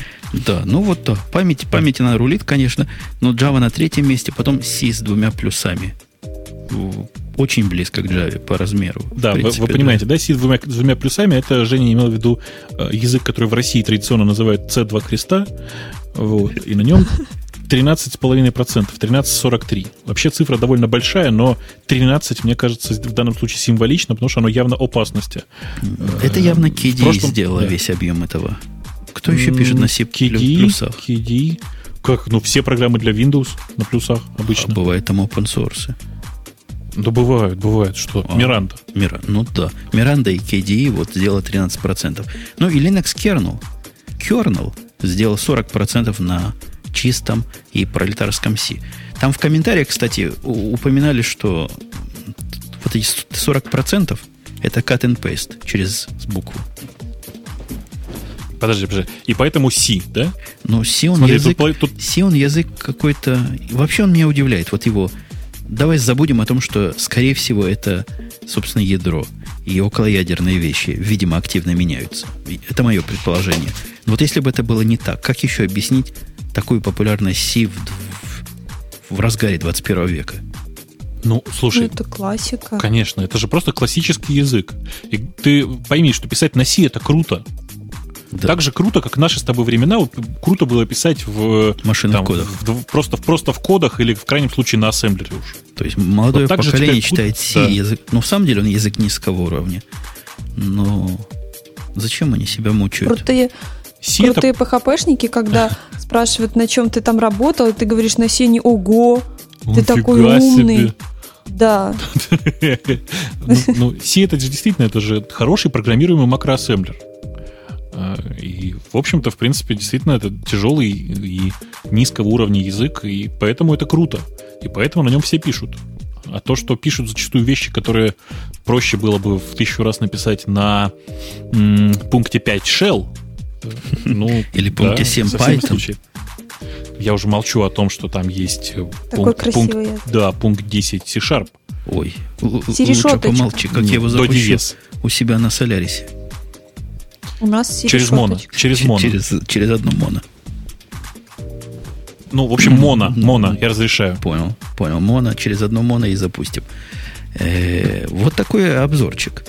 Но, тем не менее, несмотря на статистику open source, в, в тех местах, где платят деньги, за open source далеко не всегда. Все-таки распределение, мягко скажем, не совсем такое, а даже более совсем другое. Я думаю, можно на следующие темы переходить. А какие следующие, следующие темы? Это на какие? О, у нас тут а парочка есть про Твиттер есть. Я, я читал про Твиттер вот эту тему, которая о злоумышленниках. Были абсолютно шикарные формулировки. Я их не вставил сюда, а зря. Например, первый ботнет в Твиттере организовался. Я даже зашел посмотреть, что же за ботнет такой. Нет, речь идет о совсем другом. А совсем о совсем другом. Э, речь идет о том, что на прошедшей, собственно, конференции, я так понимаю, что на той, которая Black Hat была, да, эм, группа сотоварищей представила э, новое средство для управления, управления ботнетами. Э, средство работало самым простым образом. Все программы, работающие на ботнете, подписывались на обновление некоторых твиттер-аккаунтов, и собственно, с, с этого твиттер-аккаунта можно было рассылать специальные команды для э, этого ботнета. Причем надо сказать, что с технической точки зрения все было сделано конфетка красиво. Потому что мало того, что сами по себе команды, они могли быть э, там и закодированы в base64, и всячески э, со специальным ключом могли там быть. И сделано было все для того, чтобы не дать компании Twitter заблокировать, собственно, управление этим самым э, ботнетом. То есть вплоть до того, что были предусмотрены команды для того, чтобы, а теперь вы все подписываетесь вот на этого чувака, э, и все команды идут туда. Или теперь вы подписываетесь вот на эти 10 чуваков, а команда будет идти от второго, третьего, четвертого и пятого. Ну и так далее. Понимаешь, да? То есть они придумали все для того, чтобы защититься, и очень красиво все это обставили. И я другого вот. не понимаю. Может, ты знаешь ответ, а как они, собственно, обошли э, частоту рефреша, частоту апдейтов своей ленты? В а зачем? Им не надо. Им не надо же. Ну, как не надо? У них клиентская часть, правильно я понимаю? Вот она сидит, а... подписана на, допустим, 10 аккаунтов. Нельзя на 100 тысяч машин 10 аккаунтов проверять часто. А, ты, я понял, ты не понял ситуацию. Нет, еще раз. Каждая машина регистрирует свой твиттер-аккаунт. А, И фолловит того аккаунта, который управляется. Все, больше ничего не надо. Тогда, конечно, я бы, да, тогда молодцы. Тогда обошли ограничения. Ну, конечно, это Э, как это, забыл эту фразу украинскую. Ну, не буду вспоминать. Ну, вот какая-то украинская фраза на эту тему есть. Это, конечно, факап буквально Твиттера.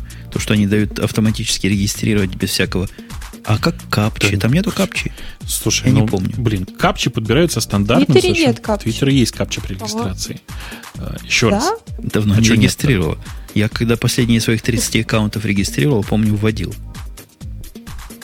30 аккаунтов. Раньше У тебя было. тоже бот нет? Нет, конечно же, там есть. Еще такой раз. маленький меню да. Путуна. Там, там есть капча, но не надо париться. Еще раз, все эти капчи давным-давно ломаются нормальными китайскими ботами. Делов-то. То есть человеческим лицом боты. Ну, конечно. Угу. Да вы поймите, что главное, что в данном случае Twitter это же не, ну, не единственная точка, да? Они с тем же успехом могут, там, не знаю, регистрировать ботов в Фейсбуке. Или, что еще круче, ведь не секрет, что большинство ботнетов работает с обычных персоналок, то есть с обычных машин людей, которые просто э, даже не знают, что их машина участвует в ботнете. Э, представляете, какая красота? Написать специальный ботнет, который пользуется аккаунтом Facebook, Facebook аккаунтом хозяина своего, для того, чтобы, собственно, собирать данные и выполнять команды, которые через Facebook и будут подаваться. Представляешь? Слушайте, а у меня есть замечательное обновление по, по прошлому нашему выступлению. Вы помните, ну? я торжественно рассказал, что я на Windows 7 перешел? Ну, вернулся обратно? Не-не-не-не.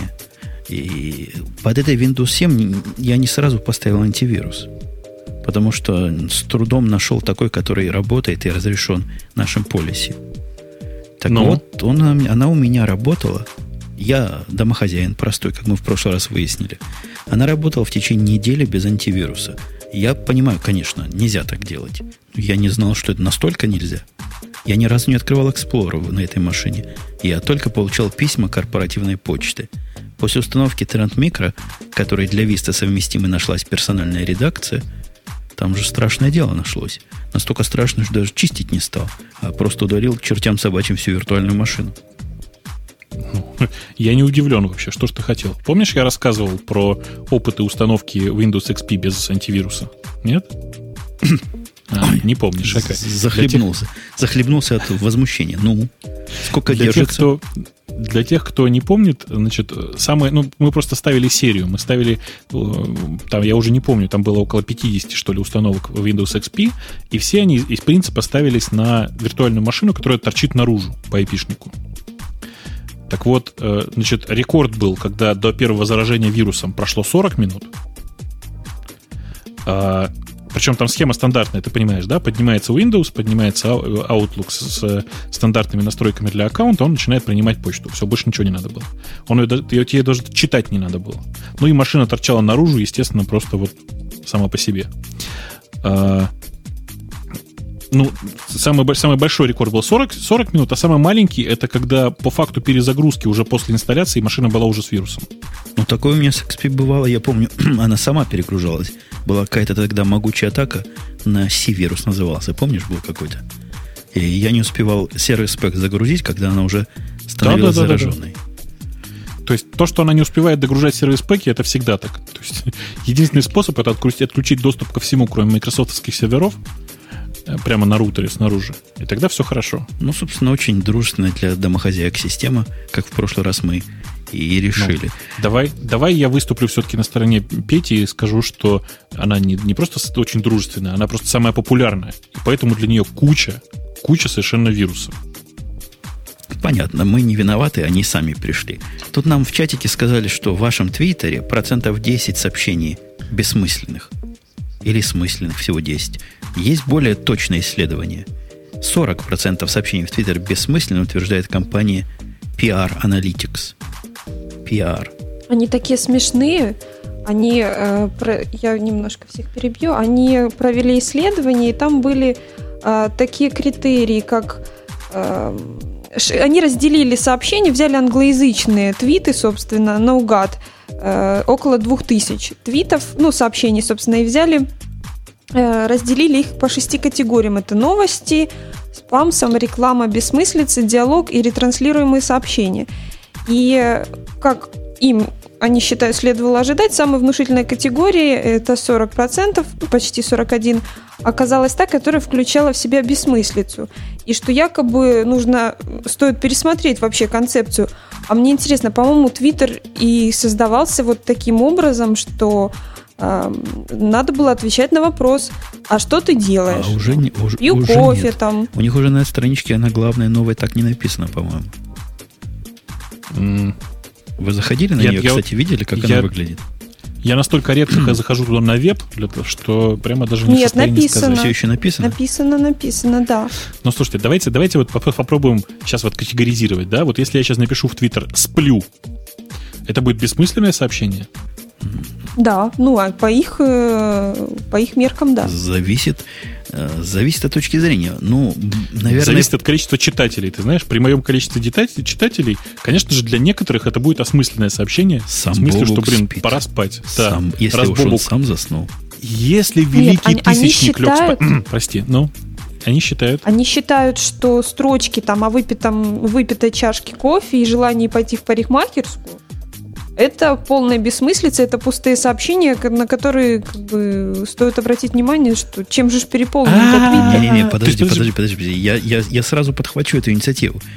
Это опять зависит от того, кто идет в парикмахерскую.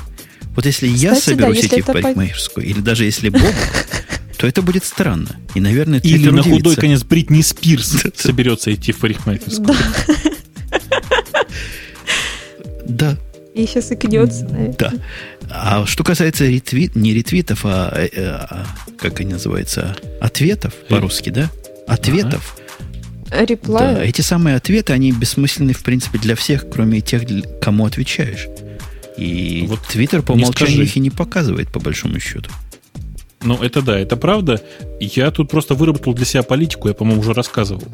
Я упорно считаю, что если ты отвечаешь кому-то на какой-то твит, то нужно написать это сообщение так, чтобы э, людям было понятно, о чем ты пишешь. То есть, грубо говоря, там реплай должен быть самостоятельным сообщением. Реплая вида нет, бесит меня чрезвычайно, просто вот до жути. Да, я, я тоже поддерживался, придерживался такой э, теории, гипотезы и старался не отвечать на вопросы, где кроме как нет, ну, или ты идиот, или еще что-нибудь, не написать вообще ничего. Но, в принципе, с изменением их, с правильным изменением их концепции показывания ретвитов только тем, кто подписан одновременно и на тебя, и на не ретвитов, реплаев, и кому-то отвечаешь, как-то актуальность этой проблемы немножко сошла на нет, хотя, конечно, в случае таких могучих тысячников, когда Бобук с Умпутуном разговаривает, земля дрожит, и миллионы читают. У нас, кстати, с тобой это не так часто случается в Твиттере. Как-то мы мало общаемся. Надо периодически, надо, надо флешмоб устроить, да.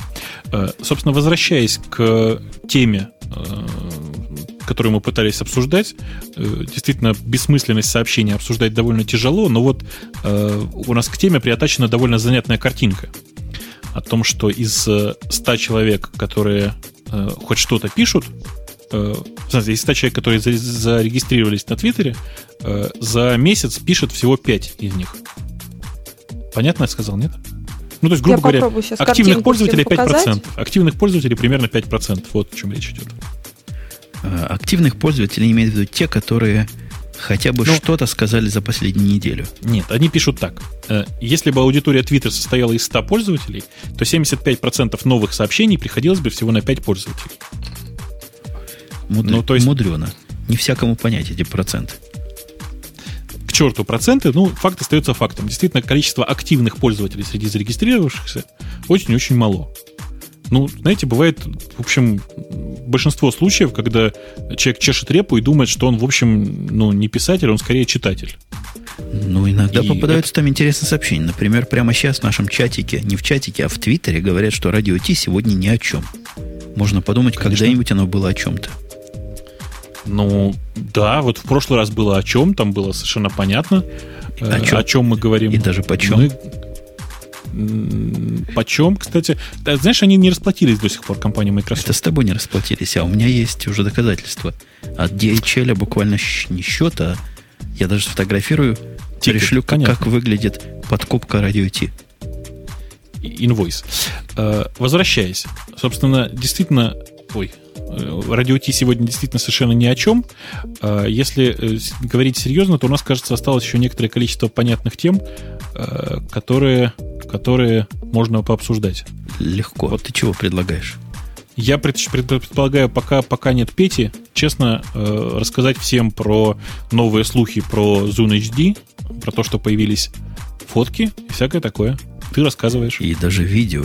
Маринка рассказывает, потому что она с самого утра про это читала. Это самая длинная из тем, которые у нас тут приведены. Я даже не попытался ее до конца просмотреть. Marинка, Zoom HD. Пока не интересно. Ну почему? Zoom HD, он, ну, он HD не в том смысле, что у него в экранчике 19, э, как называется это самое большое? 1080p. Или 9. Ага. Да, 1080, правильно я сказал? Да, 1080p, да. Может, у него экранчик есть, но это заметить можно только при помощи атомного микроскопа. А в том, что эта штука полнейший ну. медиацентр. Его подключаешь, и оно все красиво работает – то есть такой медиа-центр у тебя в кармане. Вот это все, что я знаю про Zoom HD. А Маринка, подтверди, опровергни, добавь. Но он, он еще с тачскрином. Вау. Вот. И, и там э, к HD оно я, ну, оно mm. имеет отношение к HD, собственно, потому что на нем якобы э, можно каким-то образом вот 720p, э, который, ну, контент HD-шный, через него можно на TV, в общем, этот как-то контент... Никак, давай я пообъясню. Есть док, который продается отдельно и стоит отдельных денег. Его подключаешь через HDMI, насколько я понимаю, к телевизору, втыкаешь в этот док свой замечательный прибор, и после этого у тебя появляется такой э, Apple TV только для тех, кто любит Zoom в телевизоре, который вот все показывает, фотографии, фильмы, музыку слушать можно. Причем красиво довольно сделанный. Настолько красиво, что я поначалу подумал, может, мне тоже такой надо.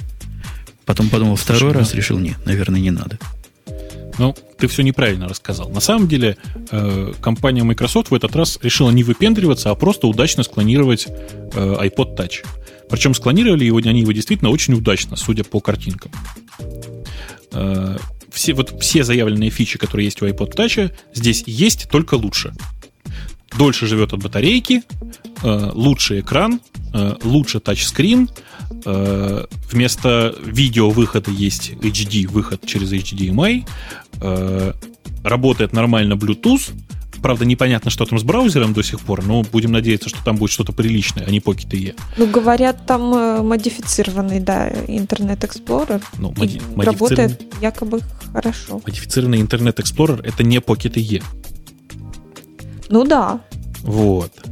Я надеюсь, что там будет какой-то нормальный действительно браузер, а не то, что стоит, стоит в большинстве э, большинстве, эм, как бы это сказать... Windows Mobile убогих устройств. Да, да, да, именно так. Тут вот Сван мне в чате буквально сейчас прямо пишет, что в таче нет Bluetooth и видеовыходов. Есть. Конечно же, в новом таче есть и Bluetooth, в новом таче есть и док, который, у которого есть видеовыход, точно так же, как с Zoom. В общем, еще раз, все очень очень хорошо скопировано с Apple. И даже, я бы сказал, исправлены многие ошибки. В частности, судя по всему, судя по сейчас по слухам существующим, э, Zoom будет стоить дешевле, чем аналогичный iPod Touch. И я, честно хочу сказать, я уже встал в очередь. И выглядит он как э, леновский компьютер. Промышленный дизайн, как мы говорим, тут эстетика атакующего танка, то есть найдет, наверное, свою аудиторию. А если его поставить в розовый, покрасить в розовый цвет, может и Маринка купится на это дело. А тут так интересно еще написано, что очень э, одна из главных фич это то, что когда набираешь что-либо, вот такая виртуальная клавиатурка, то буквы они не выпрыгивают, как во всех всем нам известных девайсах, а э, вот буковка такая, э, буковки становятся аркой ближ лежащие, то есть так, так окружностью. И самое главное становится сверху, а другие вот рядышком, как бы так по неспадающей. Я не знаю, насколько это удобнее. Нам это что-то напоминает. Конечно. Такой эффект, который, по-моему, мы с тобой первым делом после установки OSTEN отключаем, Бобук. Да, да, да, да, Magnify, по-моему, называется или еще Да, Magnify, именно так. Э, для дока, собственно, такой эффект есть, который по умолчанию включен, зачем-то называется Magnify. Чудовищная совершенно вещь. Чудовищно. Собственно, я честно хочу сказать, что я Zoom HD очень даже жду, потому что я помню, каким был первый Zoom, и он был, ну, не очень удачным, и на обзорах сразу было видно, что он не очень удачный. То есть здесь либо удачно снимаются обзоры, и он, в принципе, не один такой уже хороший обзор, э, либо это действительно очень неплохой э, гаджет, который я с удовольствием возьму поиграться как минимум, а в идеале, наверное, бы даже еще и э, просто взять его в нормальное пользование. Ну ты подожди, потому что слухи о выходе до 2010 года большого тача, они все теплее и теплее становятся. Только ленивые Это совсем не другое устройство. Да, это совсем другое устройство, это меня тоже очень радует, потому что все, кто рассказывают, сейчас рассказывают прямо устройство моей мечты. Прямо я, я даже не знаю, что сказать. А сказать, что слушатели да. радио Ти просто множатся во всех Палестинах. Они слышали, о чем мы говорили, теперь повторяют это от первого лица, нагло, не, уста... не, не вставляя копирайт. Наш, а... не повторяя, я имею в виду. А, ты к тому, что... Я понял. Ты, кому, ты к тому, что про правильный, так сказать, э, правильный планшетник от Apple мы говорили еще в прошлом году, да? Совершенно верно. И по этому поводу у меня, кстати, есть переходик. Мы довольно давно говорили о том, что, наверное, года два назад, а может три назад, о чем-то говорили, теперь я точно знаю, что студия Артемия Лебедева нас внимательно слушает. Ты помнишь наши разговоры про круглый дисплей, который должен показывать в искаженной перспективе картинку, и это будет рульно? Да, да, да, да. Ну так вот, они украли эту идею, причем ни слова. Я читаю все статьи по этому поводу. Ни слова про радио здесь не сказано. Наглые морды. Угу. Гады какие просто. А мне интересно, каких денег это будет стоить, если оно будет с круглым дисплеем? И реально ли его сделать? Потому что это пока что только концепт. Я попробую ссылку дать. Мы говорим, собственно, это, о, о, о том, да. что вот те самые ребята, которые придумали клавиатуру за, за тысячу долларов, да, по-моему? Сколько она стоила? Там что-то такое. Вот это с клавишами, с соледовскими. И такой большой пульт дистанционного управления, который всех удивил своей э, странностью. Теперь придумали новое устройство навигации в виде концепта, у которого круглый экран и у которого, вот судя по картинке, действительно правильно круглость используется. То есть искажение – он не просто круглый, как обрезанный плоский, а он еще искажает картинку, чтобы влезло в нее ну, практически бесконечное, какое-то конечное, потому что он, конечно, не сферический, но, в принципе, все эти сферические искажения имеют место быть. Угу. Вы, а, вы поняли? Вообще понятно, о чем да, я говорю? Я, я понял, о чем ты говоришь. Поясни на ну, простом человеческом языке народу, о чем, собственно, речь. Что а за что тут искажение? Дай, дайте кто-нибудь ссылку, а то об этом трудно. Я, да, я, да, я это оформляю. А, да, э, я, я пытаюсь понять, что тут можно вообще э, пояснять. Ну, ну, красив, ну. Краси, штука красивая. То есть прицепить ну. такую на стекло моей машины я бы даже и прицепил, хотя у меня уже есть там своя встроенная. Ты бы, наверное, даже в мотоцикле такую прикрутил, держал бы в правой руке. Не, нельзя в правой руке. На правой руке у тебя тормоз или газ. Ты знаешь, неважно, я бы прицепил прямо чуть ниже спидометра, отличный совершенно девайс. А, меня пугает то, что ты понимаешь, что это не GPS на самом деле, да? А что это? Сказано GPS-концепт в этом самом, в заголовке. Угу, только если читать, собственно, глубже, то выясняется, что это ГЛОНАСС. Мне страшно сказать. А это модно у вас. Вчера смотрел серию тех же самых папиных дочек. Там у олигарха был ГЛОНАСС. Не какой-нибудь поганый GPS. Угу. Не, ну потому что ГЛОНАСС это круто, ГЛОНАСС это прогрессивно. ГЛОНАСС это движение вперед, а не то, что какое-то фуфло. Понакупают все местные американцы этого сферического ГЛОНАССа и будут ездить. Сферический, слушайте, это образец, простите, это сферический ГЛОНАСС в вакууме, вы понимаете? Только он круглый и в воздухе пока. И никуда по, по нему, скорее всего, в Северных Америках не приедете. Вы заметили, что вот такая вот огромная, огромная, как мне кажется, вот такая сферическая штуковина, и сзади нее они почему-то решили, что лучше будет вставлять microSD-шки, чем, например, обычные SD-шки. Угу. Хотя там можно поместиться довольно как бы... И, и, USB-порт и, даже. И, пользуясь твоей терминологией, наверное, там можно и CFS-шку поместить. CFS-шку. CF-ку, я думаю. CF-ку. Ну, про, уж простите, там есть порт USB, который выглядит со стороны как мини-USB, мне кажется. Слушайте, это, Похоже, действительно, да. это действительно мини-USB, если там вчитываться. А, но вообще само по себе устройство, оно, вы понимаете, да, что это не устройство, это концепт. Понты, то есть говоря по-русски. Да, да. И я хорошо понимаю, что, ну, это, если этот концепт войдет куда-нибудь в производство, то он будет стоить, ну, недорого, в принципе. Я думаю, две с половиной тысячи долларов, три, где-то так. Ну да, собственно. И как бы, что мы его обсуждаем, я не понимаю, честно. Я думаю, Но концепт им, красивый. Им да. надо договориться с автомобильными производителями. Там они уже и сейчас стоят по 2000 долларов GPS. Будет стоить 2500. Никто особо не удивится и протестовать не будет. А ты знаешь, какое дело? Вот э, этот, э, это устройство, оно круглое. Это значит, что оно никогда не будет вмонтировано в э, готовые какие-то приборы. Потому что все слоты, куда можно встроить что-то в э, производство в, в э, машинах, они все квадратные. Да ладно тебе, ты не видел просто, как выглядит, э, например, одна из машин, которую я примерялся, называлась она Toyota, господи, как же она, Sequoia, спортивный вариант. У нее все приборы круглые. Все. Нет, я, я, это, я, это я видел, да, это, это Боян. Но э, они, они же у нее все круглые на передней панели. А, собственно, навигаторы, они обычно встраиваются не в переднюю панель, а куда-нибудь сбоку, слева, еще где-то. Здесь просто явно видно, что это устройство, которое такое должно сторонними разработчиками продаваться. То есть оно с присосочкой, а не как положено быть нормальному встроенному GPS и вообще. Ага. Ну, в принципе, если гвоздями прибить, я думаю, на переднюю панель можно как-то присобачить. Или кле- суперклеем. Вот хорошая идея. Будет стоять просто как положено. Э, давайте, тут, я думаю, нечего больше сказать. Ну, любопытно. Я не думаю, что это когда-то выйдет свет. А если выйдет... На самом деле, очень жаль, что сегодня с нами нет Эльдара. Он бы нам рассказал все, что он по этому поводу думает. По поводу этого замечательного устройства. И по поводу ГЛОНАССа. У нас тут есть тема кота, который подставил хозяина. Фигня какая-то кот выкачивал детское порно. Нам уже все эту ссылку дали. Слушайте, давайте, давайте, давайте уже наконец обсудим э, тему, которая у нас перешла из прошлого выпуска про банкоматы. Я не могу просто. Я, очень жаль, что сегодня нет лаваля.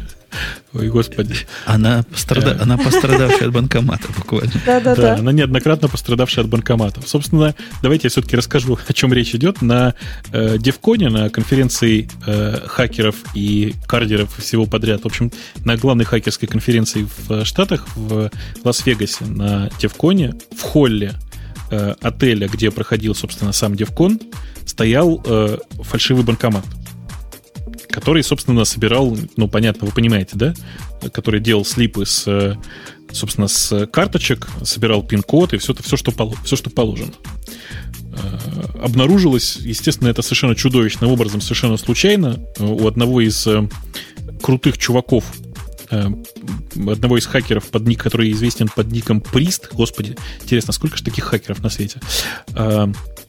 Заглянул в окошечко, знаете, где обычно камера стоит. Там такое есть стеклянное окошечко слева от, эм, обычно в левой части банкомата находится, э, за которым обычно стоит камера. Он туда, значит, посветил своим замечательным электрическим фонариком, а внутри оказался спрятан персональный компьютер. Конец цитаты. То есть я, я, я, даже, я даже, даже не знаю, что по этому поводу сказать, господа и дамы. Но мне кажется, что это самый эпический, так сказать, эм, процесс по кардингу вообще из всего, что можно придумать. А компьютер был по Wi-Fi связан? Ой, я не знаю, ты знаешь? Или надо было знаешь, ждать, но... чтобы хакер пришел и вынул его? Не знаю, но, к сожалению, они его демонтировали, а в принципе, на самом, на самом-то деле, можно было просто э, ну, поставить специально этот агрегат и не отдавать оттуда карточки. Ну, или на карточке сверху ставить м, печать такой, знаешь, ты, дурак, дурак, дурак. Ну. Я бы засаду устроил. То есть поставил бы вокруг CCD-камеры и ждал бы, когда придет вынимать. Но отключил бы, если там есть Wi-Fi, поставил бы устройство для глушения Wi-Fi и 3G в округе. Пришел бы как миленький хакер. Тут ага. мы его и повязали, и узнали бы все. Мы знаем Тут методы. его и повязали. Да. Но... Хакеры, они просто такие параноики, да? Они всегда светят фонариком. фонариком. Как же фонариком не посветить? Банкомат. Ты знаешь, за что Каин убил Авеля? Нет? Ну, моя теория это что за, за то, что первый светил ему, за то, что первый светил все время фонариком в глаз. Так вот, а если бы там внутри человек сидел? Вообще, ишь, что придумали, фонариком светить. А, я поняла, он просто подумал, что там человек выдает деньги, он решил все-таки проверить. Если человек. Да. Ну, это просто представитель органов просвещения был. Рекомендация, рекомендация под... Я не знаю, насколько она актуальна для тех территорий, где вы с Маринкой находитесь, но я бы рекомендовал вам не ходить в незнакомые аппараты. Банкоматы, да, тем более на хакерской конференции. Все вот эти ATM, которые прикованы к банковским зданиям, у нас тут много таких, прямо в банковском зданию прикован, на машинке подъезжаешь, нажимаешь кнопку, он поднимается на высоту хаммера. Вот из таких можно брать деньги. А из тех, которые либо не поднимаются, либо в стороне стоят, я бы не стал. Ага. А, мне тут просто уже четвертый человек рассказывает, что все это все не так, и на самом деле Каин убил Авеля совсем не за это, а они точно знают за что. Окей, хорошо. А, давайте потихонечку проскочим к следующей теме и будем потихонечку завершаться, потому что что-то мы сегодня галопом прошлись по всем темам. Нет, есть интересная тема Такие для молодцы. Маринки о том, что транзакционная память и чем она полезна. Я предлагаю дождаться Грея и поговорить уж совсем в полном составе. Так вроде Эклипс-то не выходил еще, нет? Эклипс не выходил, не выходил. Я тут рассказывал в Твиттере, я аппликнулся на свободную лицензию для IDEA. Буду держать вас в курсе, как этот процесс происходит. Сказано мне было, что специальный совет соберется и проверит, достоин ли я. Поглядим. Михалков хочет налог на плееры. Это еще тоже с прошлого раза осталось. В общем-то, он этим не нов. Я не думаю, что нам стоит об этом говорить. Давайте последней темой тронем... Что ж тронем? Должны ли программисты быть оплачиваемы по часам? Вот хороший вопрос. Хороший вопрос нам с тобой, Бобу, как начальникам. Платил бы ты своим лучше, программерам по часам? Лучше по минутам. Лучше по минутам. Э, это ты со своей точки зрения смотришь? Построчно. Слушайте, ну не за каждую же строчку, ну что вы. А, нет, давайте, давайте серьезно попробуем подойти к вопросу. Ну, в кои-то веке, вот серьезно подойти к вопросу, можно ли программисту платить по часам? А, с моей точки зрения, можно, но тогда нужно еще отдельно платить, отдельно держать на зарплате специального чувака, который будет следить за тем, что все это время программист занимается ровно тем, чем нужно. Вы представляете себе такую ситуацию? Я даже не представляю каждому... себе программиста, который занимается все время тем, чем нужно. Ну, я, я не знаю, я, я, да, я всем рассказываю всегда, что среднестатистический программист занимается тем, чем нужно, в среднем не более 4 часов в день. Остальное время он там может ходить, думать там, или, я не знаю, э, заниматься какой-нибудь еще задачей, которая помогает ему думать, или занимается просто какой-то отвлеченной задачей. Ну, потому что все программисты, это, понимаете ли, творческие люди, э, и им как бы, ну, не до того, чтобы э, считать часы. Я одно время произвел фурор у себя тут в компании, добавив в свой джабер корпоративный специальный статус «Занят, думаю». Было много наездов со стороны кастомер-саппорта. Что этот человек, чем он занимается? Что за работа такая? Думать дома надо. На работе надо работать. Но теперь эту практику так все э, приняли, буквально через одного все заняты думают. На самом деле, мне кажется, что если э, брать как бы не программиста, а кодера, которому уже дают готовую идею, уже ему сказано четко, что нужно как бы написать, и он сидит и кодит просто, как, как не в себя. Ему сказали, как это сделать. Вот, вот это, мне кажется, можно уже по часам как-то оплачивать. Подожди, подожди, подожди, а... Вот каждый раз, когда про кодеров говорят, я сразу, сразу вопрос у меня встает. Что за кодеры такие? Это кто такие вообще? Что за специальность такая?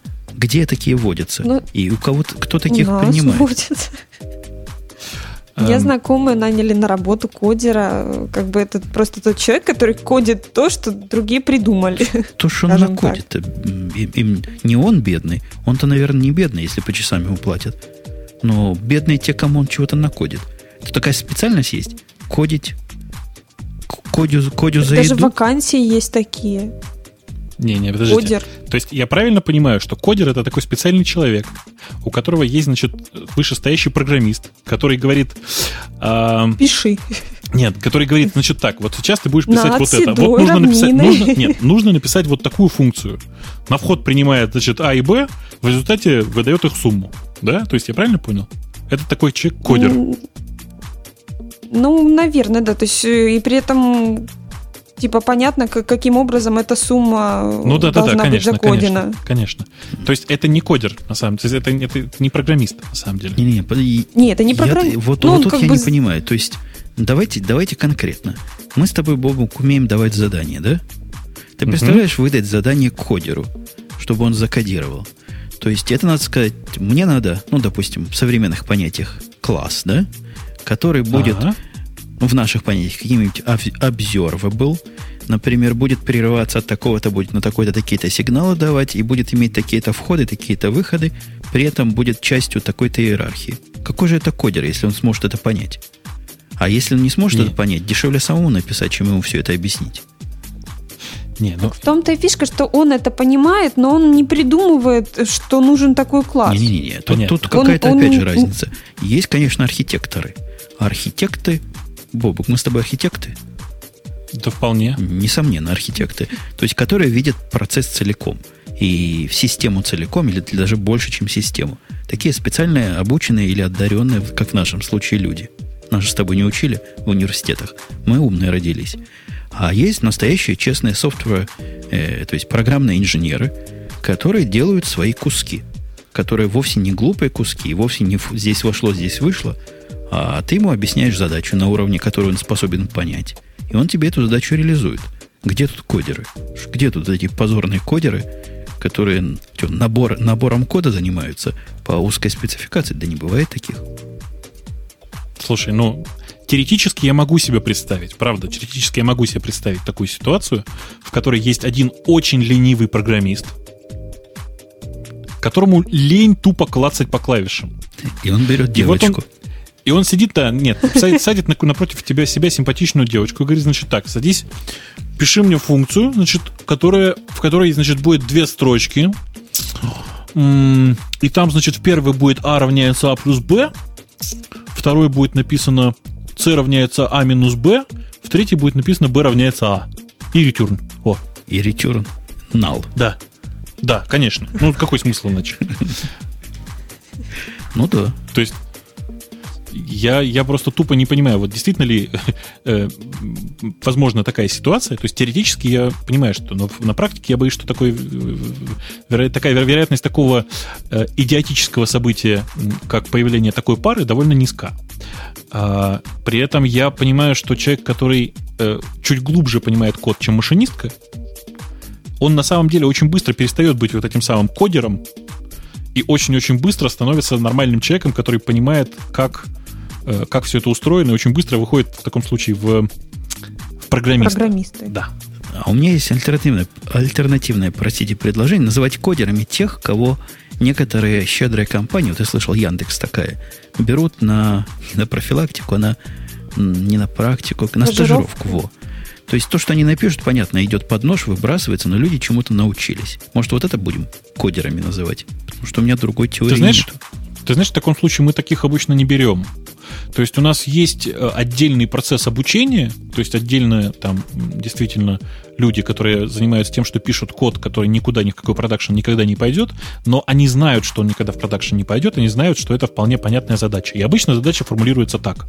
А давайте-ка мы сейчас с вами напишем, э, скажем, баннерокрутилку. И люди пишут не абстрактные функции, а люди пишут баннерокрутилку. Понимаешь, да? Понимаю. То есть мы принципиально никогда не берем людей, которые вот то, что называется кодеры. Потому что этих кодеров в интернете и вообще в смысле в мире, машинисток с представлениями о том, как работают программы, достаточно много. Зачем они нужны, непонятно. Я думаю, мы с тобой как-то не, не Копенгаген в этой области. Потому что это как раз и объяснение, почему мы, допустим, PHP-программистов обзываем. Наверное, есть такие места, где один сеньорный PHP-программист нанимает или руководит тремя менее сеньорными, и вот они кодят, кодят за еду. Может, такое и есть, но почему-то мы с тобой далеки. Какой-то пробел образования вот в этой области. Слушай, а ты представляешь себе какая-то прекрасная цепочка? Смотри, представь себе ситуацию. Значит, есть один э, кодер, да, который постепенно научился, научился и стал программистом. Он завел себе кодера, который вместо него пишет код, а сам он программист, занимается, значит, высоким. В какой-то момент кодер дорастает программиста, программист дорастает до архитектора, а тот кодер, который стал программистом, нанимает себе, нанимает себе еще одного кодера. И так до тех пор, пока тот, который в самом начале не был кодером, не становится, ну, я не знаю, умпутуном. Как тебе? Столько не живут. Умпутунами ну, не становятся, ими рождаются. Нам тут говорят, что нам просто повезло. Обычно в наследство такие кодеры достаются. Ну, так мы их изводим. Зачем нам такие кодеры? Мне видится проблема всех этих кодеров и всей этой, всей этой неразберихи, о которой мы говорим. Это глобализация мира. Как тебе переходик? Глобализация мира происходит, и руководят кодерами люди, которые мало себе представляют, чего же они там закодят. Вот от этого все глупости, глупости в мире и проистекают. Это скорее не глобализация, это скорее, знаешь что, как это называется? Появление мануфактур внутри программирования. И... То есть, на самом деле, это просто организация труда. Просто она зачем-то доведена до полнейшего идиотизма. Но еще в замечательном своем трехтомнике Кинг Стивен про это сказал, что мир сдвинулся. Мы как раз видим, как он сдвинулся. Вот это результат сдвига. Но мы все-таки держимся, держим свои бастионы, наши башни все еще стоят, и вам советуем держать, держать со своей стороны. Может, мы все вместе мир и удержим от падения в пропасть. Потому что иначе будет страшное дело. Эти кодеры вам напишут программное обеспечение для атомных электростанций. Ты знаешь, э, мы как-то стоя с э, одним очень замечательным человеком по имени Димулька стояли на первом тогда, на первой конференции РИД в России, а у нас в, в холле ходило очень много девочек, которые были из модельных агентств, они просто стояли на ресепшене, на входе там и так далее, просто на конференции. Мы стояли и думали, что в принципе ведь ничего не мешает взять их перловыми программистками. Просто, просто на работу перловыми программистками. Милые, симпатичные перловые программистки. Может, от того, Мало что они того, ходят что туда-сюда, они больше получают. Может, не пойдут? Ты знаешь, ну, в принципе, их можно было взять на нормальные деньги, потому что на, на их присутствие в коллективе слетятся все лучшие программисты страны, мне кажется. Ну, просто все лучшие холостые программисты страны, давай скажем так. Как тебе? Да, незаряженные, холостые программисты Конечно. Очень одинокие. Очень угу. одинокие. Маринка, ну а ты-то как? У тебя кодеры там. Я слышал, Украина это чуть ли не земля обетованная э, офшорного программирования. Давай, да, давай даже по-другому вопрос задам. Маринка, ты на перле программируешь? На перле нет, я программировал на C и на Яве. На Java. У нас можно Java и Java по-украински Можно на Яве говорить. Я. И, а как я? Да. Java. И, и еще iMac. И как еще? Что еще нужно было правильно говорить? Не iMac, и Mac. Э, не, и, и Mac, и Mac, и Mac, и Mac надо. Ты путаешь все. И PHP. И тогда мы по покрыли все. И C решет. Подожди, на PHP ты не умеешь, что ли? Нет, к сожалению, к счастью. Даже не знаю. Я даже на питоне пыталась что-то делать. А на, а на до диез? На до диез? Ну, вот на, на до диез? На C-Sharp. На C-решеточке? Да. Нет. Ну, ну, ну как-то неинтересно. До диез хорошее название. C-решеточка прекрасно. Буду, буду писать да. в требованиях теперь к программистам. До диез не предлагать. Музыкальное ну, а образование не приветствуется. Ты, ты, подожди, ты правда, что ли, не, не знал, что это до диез? Не, я знал, я просто никогда его Ну так не вот, читал. Ну, тем не менее... У это- меня тут сплошные Я первый раз это паунды, услышал. паунды. Я, кстати, первый раз это услышал как раз от человека, у которого консерваторское образование. Все хорошо. То есть до диез это отличный был язык. Мгм. Я как-то ходила на конференцию по Перлу, собственно, и мне так страшно стало, когда я увидела этот код. А, я так думал, мне ты не про по себе людей. жутковато. Не, ну, я как-то привыкла, что К этим, эти люди вокруг таким тебя. людям, да. Эти люди вокруг меня. Но мне очень страшно стало с этими всякими... Ну, я даже не знаю, мне сложно это описать. Я была в трансе от этого от этого кода, но потом мы пошли что-то там куда-то в какое-то кафе с одним из сотрудников, кстати, Яндекс Украины, я не помню даже, как его звали, и мне стало уже после этого хорошо. Я сразу начала понимать код, ну, неважно. После этого они жили М. долго и счастливо. А основной вопрос, И умерли в один день, да. Мгм. который мы начали обсуждать, надо ли им по часам платить. Э, Я бы не стал. Ну? У меня, опять же, мы со своей же колокольни смотрим, а не с глобальной. Зачем нам глобальные проблемы решать? Все мои опыты оплаты программистам по часам было несколько таких заблуждений. То есть я, поскольку умный с рождения, понимал, что так делать нельзя, но заставляли. Все они оканчивались полнейшим крахом. Как только человек, или, или по часам идут люди, которые вот такие, или как только ему начинают по часам платить, он становится таким. Но толку от них нет. Просто нет толку, а есть растрата денег. Ты знаешь, мы э, недавно тут внутри компании перетряхали все эти вопросы. Э, у нас политика очень простая. Мы людям платим зарплату. Э, и честно надеемся на то, что человек будет э, работать ну, настолько, насколько может. Мы никогда от людей не требуем там очень-очень очень многого, да? У нас действительно тяжелые условия работы в том смысле, что у нас большая нагрузка, но при этом нет такой задачи, что ты там, не знаю, с 10 до 7 должен программировать. И у вас я слышал ухудшение. По-моему, ты рассказывал, что девушкам в коротких юбках уже нельзя приходить на работу. Подожди, подожди. Как это нельзя? Можно или, приходить. или без маек нельзя. Или в майках. Я помню, без чего-то или с чем-то нельзя ходить.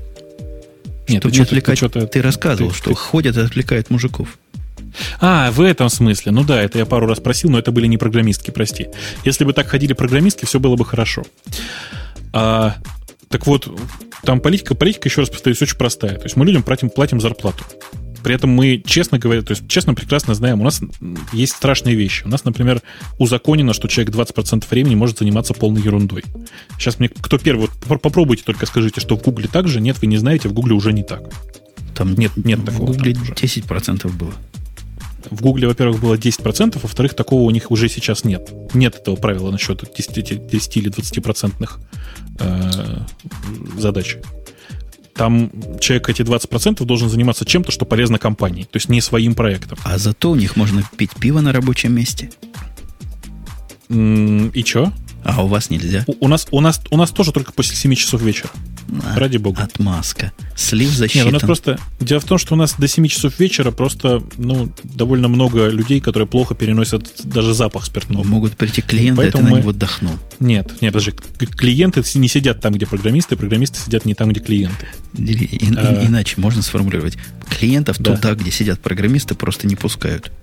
Зачем им такой шок? Нет, ты понимаешь, дело в том, что мы интернет-компания. У нас клиенты, они вообще обычно к нам не приходят. Зачем? Они по интернету приходят. По интернету они ж разве, увидят, пьют, пьют в этот момент программисты пиво или нет? А подожди, а в чемоданах заносят тоже по интернету? В чемоданах заносят в отдельную совершенно приемную комнатку, которая на входе и, и до программистов оно- они не доходят, конечно. Понял, Но специально вообще, в некотором смысле ты прав. В некотором смысле ты прав. Так, То есть, действительно, как-то вот примерно так. Э, В чате спрашивают, можно ли у нас слушать Ленинград. Можно, но в наушниках. То есть политика, политика очень простая. Если в комнате сидят все, кому... ну, Если в вашей комнате сидят все, кому нравится Ленинград, слушайте Ленинград, ради бога. У нас э, вообще тут на днях произошло страшное событие. У нас э, в коллективе есть довольно большое количество людей, которые очень хорошо играют на разных музыкальных инструментах. Они тут на- на- надысь наладились, они теперь, когда занимаются, репетируют вообще просто развлекаются, они э, пускают это дело по, ну, типа, по, как это сказать, MP3 эм радио организовали, короче говоря. А в результате можно спокойно там, через какой-нибудь VLC спокойненько слушать все, что они там э, играют. Должен, должен заметить, что играют, в общем, прямо, прямо скажем, неплохо.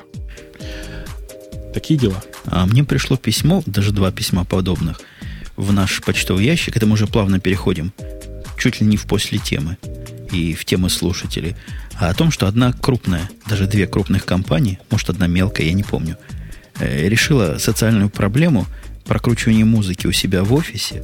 Тут, ну, то есть они раньше музыку крутили, Ленинград включит, девочкам не нравится, Ласковая май включит, мальчикам не нравится. Была проблема, короче говоря. Они проблему решили, они теперь радио Ти прокручивают там у себя. Спрашивали разрешение, можно ли или нет, я разрешил. Ну, лишь бы не было ты войны.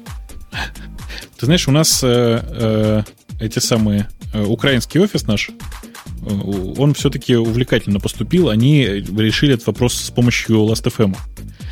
Они, типа, они просто собрали, поставили у всех Last.fm клиенты, у, в смысле на, у, на каждом компьютере. И теперь практически, ну, по большому счету, почти голосованием, да, решают, что же теперь будет играть внутри, так сказать, комнаты. В результате играется музыка, которая, по идее, должна нравиться всем с точки зрения Last.fm. Да, ну, в реальной жизни ты понимаешь, не да? нравится никому. Да, именно так. Да. Я думаю, этой, этой оптимистичной нотой можно аккуратненько, чуть-чуть, ну, чтобы традицию не нарушать, тронуть темы, темы наших слушателей. Поскольку Грея нет, Сегодня главное по темам, догадайтесь, кто. Кто у нас главное по темам, догадайтесь. Та-да! Первая тема, которую, э, которую у нас набрала аж 16 голосов, это тема от Алекс Грина по поводу того, что блогер сумел отключить рекламу на Gmail при помощи, э, как пишется, убийства и суицида. Э, в чем фишка? Это то, что если, как он пишет, употреблять в письме слова вроде суицид, убийство и э, 911, то якобы реклама сама отключается. Вот. Насколько это правда или нет, но вроде бы там даже можно самому отключить, насколько я Не, самому, самому знаю. нельзя. То есть при помощи специальных средств можно, конечно. Или если ты покупаешь Google for Apps платный, тогда у тебя в Gmail ну или в том, который будет вместо Gmail, не будет рекламы. Но идея интересная. Добавлять специальный так dead или там убит. Ну, суицид, мердер. Мердер. Можно еще у них хорошее слово шизофрения есть. Скай, скайцофрения. Они посадят, не посадят за это, ведь могут же найти, как бы, постучаться в дверь, сказать, мол, ваши документы. Ну, а за что?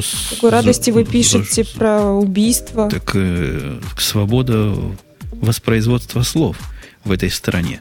Тоже какая-то поправка. То есть пишу, что хочу, пока не убиваю. Ну, пускай стучатся. Это, это у вас там беспредел, Бобок. И незаконие. Система СОРМ все проверяет. У нас не, у нас специальные другие системы все это проверяют. Да, да, да. У вас судьи, судьи вас в, Техасе, в Техасе. У нас угу. суд в Техасе. У вас же была система по поводу запросов э, порно. А... Что если там делаешь сколько-то запросов или какие-то определенные, то к тебе стучатся в дверь. Почему? Почему думаю, вам это так интересно? Тоже мог... Что такое? Ну да, собственно. А почему вам интересно, опять же, 9.1.1? Э, ну, в контексте, конечно, 11 сентября имелось в виду. И убийства какие-то. Может, вы что-то планируете, там теракты. Я думаю, они должны заинтересоваться и тоже постучать в дверь. Ну, может быть. Ну, пока можете попробовать. Так, отключать себе рекламу. Расскажите, когда вам постучат. Нам редакция очень интересна. Через сколько к вам постучат и кто? Вторая же тема, она относится, наверное, непосредственно к Бобуку. Это от, от TGM тема, говорит о том, что Amazon назвал сайт Яндекса порнографическим. И что якобы на Яндексе содержится, содержится порногалереи, собственно. Бобу, как ты можешь прокомментировать такое заявление Amazon? Ну, я считаю, что Амазоны просто Амазон ничего не понимает про порно. Э, и я очень рад, что не только я начал говорить это слово в этом подкасте, но и Амазон, и ты тоже. Ну, в, сам, ну, да. в самом деле, как зайдешь на Яндекс, сплошная порнография. И там, и ты здесь. А, серьезно говоря, мы-то видели, как оно. По какому мы слову искали? Что-то мы такое искали во время прямого эфира, которое выдало очень специальные фотографии. Я, честно говоря, удивился, увидевши их на фотках. У вас явно премодерации нет, а, видимо, постмодерация по требованиям возмущенных слушателей, зрителей. Да, да.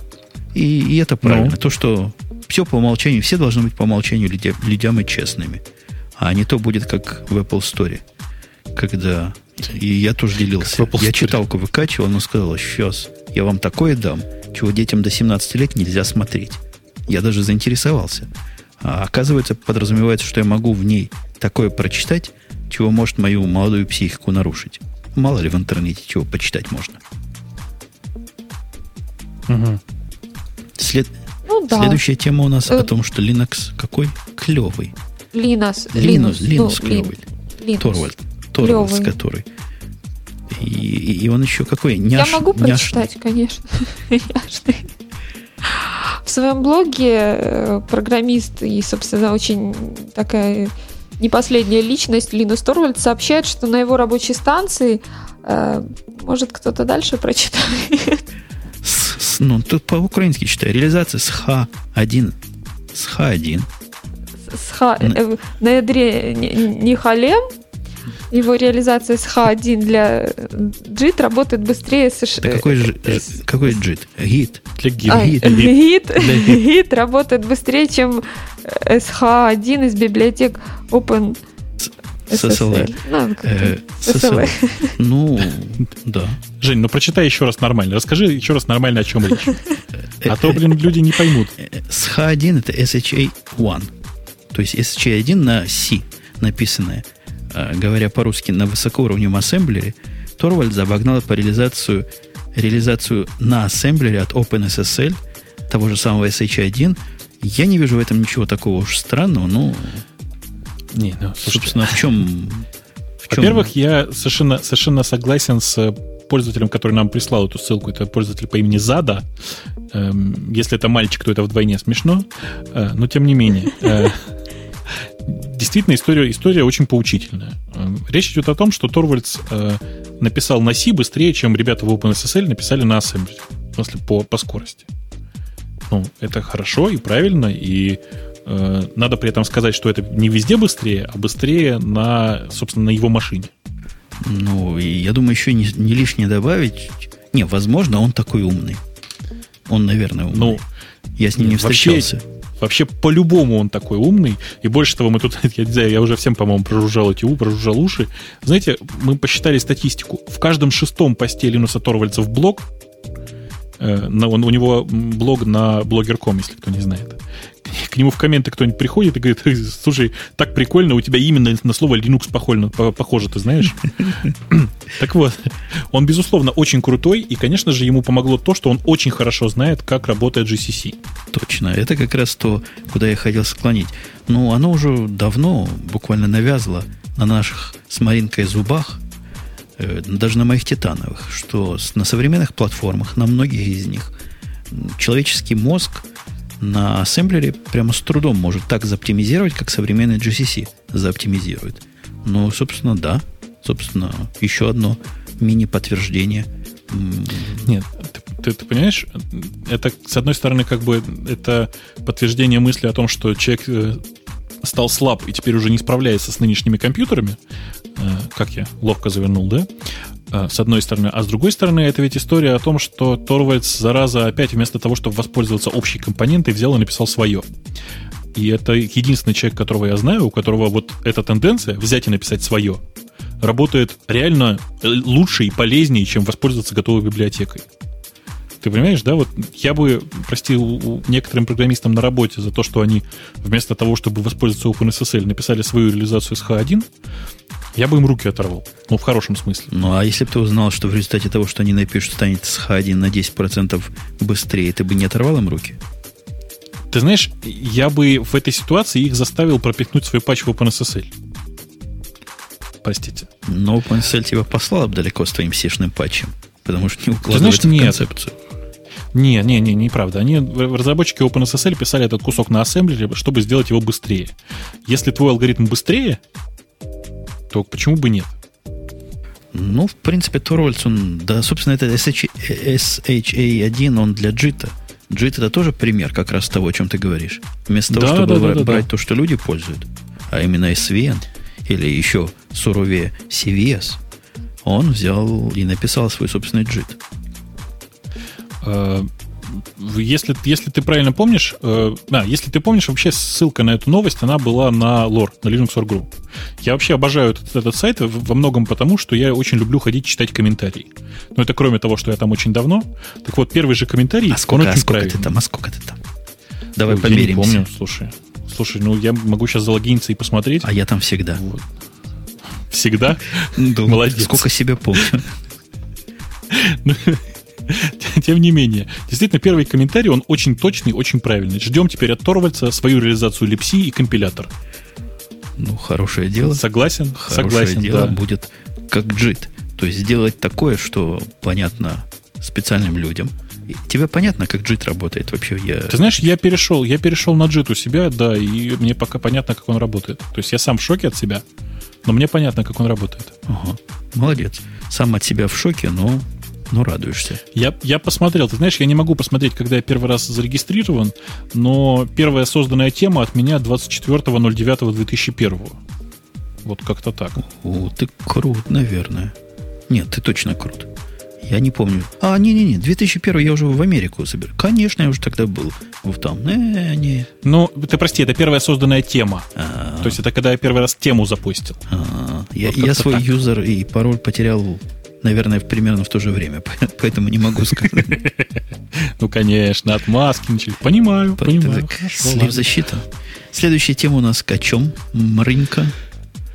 Следующие несколько тем у нас уже, которые повторялись, это тема от э, Смуди о том, что Microsoft запретили продавать Word в США, потом тема от Киберджинс про ну, тему, которую мы решили не рассматривать, а, по поводу кота и порнографии, скачивания порнографии.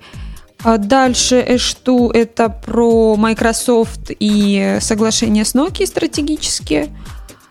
И э, Facebook купил FriendFeed. Это Слушайте, ну как мы не обсудим тему? Генс. Это, Как мы не обсудим эту тему про то, что Facebook купил FriendFit? Вы что? это какое-то... Как можно? Это даже не упрощение мира, не сдвижение мира. Эта башня уже упала. То есть попса такая, чего... Я не знаю, как группа такая... Какая у вас самая попсовая группа в Украине называется? Девки такие поют всякие глупости, Маринка. Виагра? Не-не-не, в Украине. Специальную группу создали, они что-то про задницы поют. Но я думаю, наши слушатели нам подскажут. Ты не видела? Я на Ютубе их видел. Поют, поют на украинском языке такие цикавые, где цикавые. лицо на задницу. Во-во-во, такие цикавые девки поют. Э, и вот такие девки практически купили Линуса Торвальда. Переводя на понятный нам с тобой бобук язык. Facebook купил FriendFeed. Это вообще что такое? Это что за Ну, позор? А что тебе не нравится-то? Бабло, бабло побеждает добро. Ну, конечно. Было место, куда мы могли с тобой пойти и быть уверены. Там нас, кроме еще 15 таких, как ты говорил, 40 таких, как мы, не прочитает никто. Там можно таким поделиться сокровенным. И такое сказать, что напишешь в Твиттер, спросит тебя папа, ты с кем разговариваешь. Напишешь в Джуик, тебе дадут 55 советов на совсем другую тему. А, а там это было последнее пристанище кондового гика. Все, нету его. Конец ему. Ай. Не, ну, я, я просто даже не знаю, что тебе ответить. Согласись, кажется, что- согласиться. Мне кажется... Не, не, я не могу с тобой согласиться. Ты понимаешь, э, вообще в, в, в России и во всем мире FriendFit это было, было два разных сервиса. В России FriendFit это м, э, такая маленькая тусовочка, состоящая из 40, ну окей, сейчас уже, наверное, из 45 человек, если оттуда никто не, не успел сбежать. А, ой, смотрите, уже 44. Так вот, э, это маленький такой местечковый сервис, э, где тусовалась интернет-тусовочка такая. Э, Если смотреть на это ширше и посмотреть на весь FriendFit, как я хорошо, ловко вернул свое любимое слово «ширше», э, А, глядя правильно на весь FriendFit, понимаешь, что... Да, именно так. Эм, Весь сам по себе FriendFit это был такой тоже довольно гиковский сервис, на котором тусовалось довольно большое количество народ- народу, просто, ну, нормального народу. Не такого, как у нас в тусовочке. Не, не мыслящих себя м, То есть, членами интернет-тусовки. подожди, подожди, ты говоришь о тех, кто был э, в в этих в далеких 60-х хиппи, потом стали любителями диска, потом пошли на MySpace, теперь перешли на Facebook, и вот они же были и во да, FriendFeed е. да, да. И, и те, кто считали, что Facebook не для них, они были во FriendFeed е. Понял, Понимаешь? понял. А теперь, а теперь вот такое обламинго. То есть Facebook, от которого они бежали, купил FriendFeed. Мне кажется, что теперь им нужно написать свой FriendFeed с Go и гейшами. Вот, кто-то тут, я уже, я уже видел замечательное сообщение на тему, слушайте, да Google Wave же поз- позволяет написать свой FriendFeed. Пишите. Это будет, Я да, сюда- это будет ниша для Да. недобитых хиппи. Да, именно так. А, вообще, сам по себе процесс, мне кажется, очень такой, очень нормальный, потому что действительно, собственно, Facebook не смогли купить Twitter, не договорились, и решили купить другой микроблогинговый сервис, я уверен, вовсе не для того, чтобы э, развивать этот сервис. То есть я уверен, что Facebook на самом деле купил команду. У FriendFeed очень хорошая команда. Команда, которая в состоянии сделать э, небольшими силами очень хороший сервис. Э, А у Facebook как раз сейчас есть не- необходимость сделать новый, тот самый маленький Facebook Lite, или как он там называется, который они очень хотят сделать, который периодически анонсируют и никак не могут довести до ума. Ну, Вот я уверен, что они купили именно команду для того, чтобы делать такой какой-то маленький сервис. то есть оно будет как Twitter плюс микрохабр плюс Джоик, только лучше. И все это Фейсбуком называется. Молодец. Хорошо сформулировал, мне нравится. Типа того, да. Да, молодцы. Флаг им в руки. Может, мы даже зайдем. У тебя есть там аккаунт на Фейсбуке, да, Бобок? Ну, не может быть, чтобы Да, не было. конечно. У тебя на Конечно. таких местах есть аккаунт, и ты тут пиарил недавно какой-то сервис. Я на него зашел, прослезился. Наверняка тебе проплатили за этот пост. Ну, я не готов обсуждать прямо сейчас этот, этот вопрос. Правильно. За, Ну, за пределами. Сколько платит респектива Бобуку за такие ну вот зачем ты сразу сказал? Ну что ты? кон- Окей, хорошо, все идите на респектива.ру, там симпатичные самочки вас дожидаются. Простите за такой сексизм. Э, Это, Давайте... это я даже читал. Где-то где я Да. это читал. Ну что, на этом будем подводить, потому что времени мы много Давайте. поговорили. Подожди, подожди, подожди, подожди. А ты неужели ты не расскажешь про Комскор? Женя. Я? Нет, Женя, ты упускаешь такую возможность. Это, это ты вообще... Аналитическая компания Комскор Ну, провела, значит, э, очередной, э, собственно, обзор рынка поисковых систем, ну, по результатам которой доля Яндекса удвоилась. не, ну я решил сегодня не бить маленьких. Ну ты ведь один, поэтому я и пропустил эту тему. Нет, подожди, Женя, я, не готов с тобой согласиться. Что значит не бить маленьких? Ну, это, это, похоже, когда Linux говорит, у нас теперь 1%. Сколько там Яндекса было? 3 десятых стало 6 десятых или что-то в этом роде? Или 1% было, стало 2%? Подожди, подожди. Мы, нет, мы ты- гордимся ты- достижениями своей песочницы, гордо говорит Бобук от лица Яндекса. Нет, ну, на самом деле там, конечно, все еще смешнее. Там примерно полтора процента, если смотреть в общемировом ры- уровне. Но отдельная история про то, что Comscore, который в мире считается да, довольно приличным сервисом по подсчету действительно, поисковой доли, он в рамках России вообще не работает никак. Ну, практически никак. То есть, ну, смешно про это думать. Вот. Я-то просто что хотел сказать. Я когда такие, любые вот эти вот об- обзоры рынка вижу, мне так страшно за людей становится. Ведь некоторые в это верят, ты понимаешь? И вот если мы сейчас с тобой, если бы ты сейчас не сказал полтора-два процента, точнее, если бы я честно не сказал, что там полтора процента суммарно, ведь нашлось бы не нулевое количество людей, которые бы говорили, «А, удвоился, представляешь, в, мировых, в мировом масштабе. Подвинул Bing и всякие Вообще. Google. Бобук так оправдывается. так. Нет, это я не оправдываюсь, прости. Сегодня Я, к сожалению, реалистично смотрю на вещи и хорошо понимаю, что, э, ну, Яндекс игрок в, на российском рынке, а не на международном. Маринка, мы всю свою желчь, которая у нас накопилась в процессе разговора про Яндекс, должны сохранить. Просто сохранить в стороночку, и когда придет Грей, вот мы им вдвоем дадим, Сцеживай. Чтобы были, Сцеживайте в баночку. чтобы были силы равные. Ну, начнем мы сцеживать потихонечку в бэкграунде и начнем с вами прощаться, если нет никаких возражений, если нет никакой еще пиар-темы от Бобука. Ура! Нет, Какая это была пиар-тема, ну что ты. наоборот, антипиар-тем. Маринка, ты согласна попрощаться с ним? Я согласна. И вот с полным консенсусом, который у нас тут возник, я официально завершаю этот подкаст, который был с вами, как обычно, практически три года. Напоминаю, что праздник, подарки и все прочее, песенки, плясочки, открыточки рисуйте. Сайт radio-t.com, где все это вы сможете Не знаю, что сможете. Что-нибудь сможете. А с вами были ведущие немножко суженном составе в лице Маринки из стороны Украина, Бобока из стороны Москва. И Умпутуна из. Чикаго, который специально сейчас подставился под грамотную, хорошую паузу. Э, всем напоминаю, что следующий выпуск у нас юбилейный, может быть, не совсем обычный будет, а может быть, будет и совершенно обычный, как, как пойдет, в общем. Все. Всем пока и услышимся через неделю. Да, пока. Пока. пока.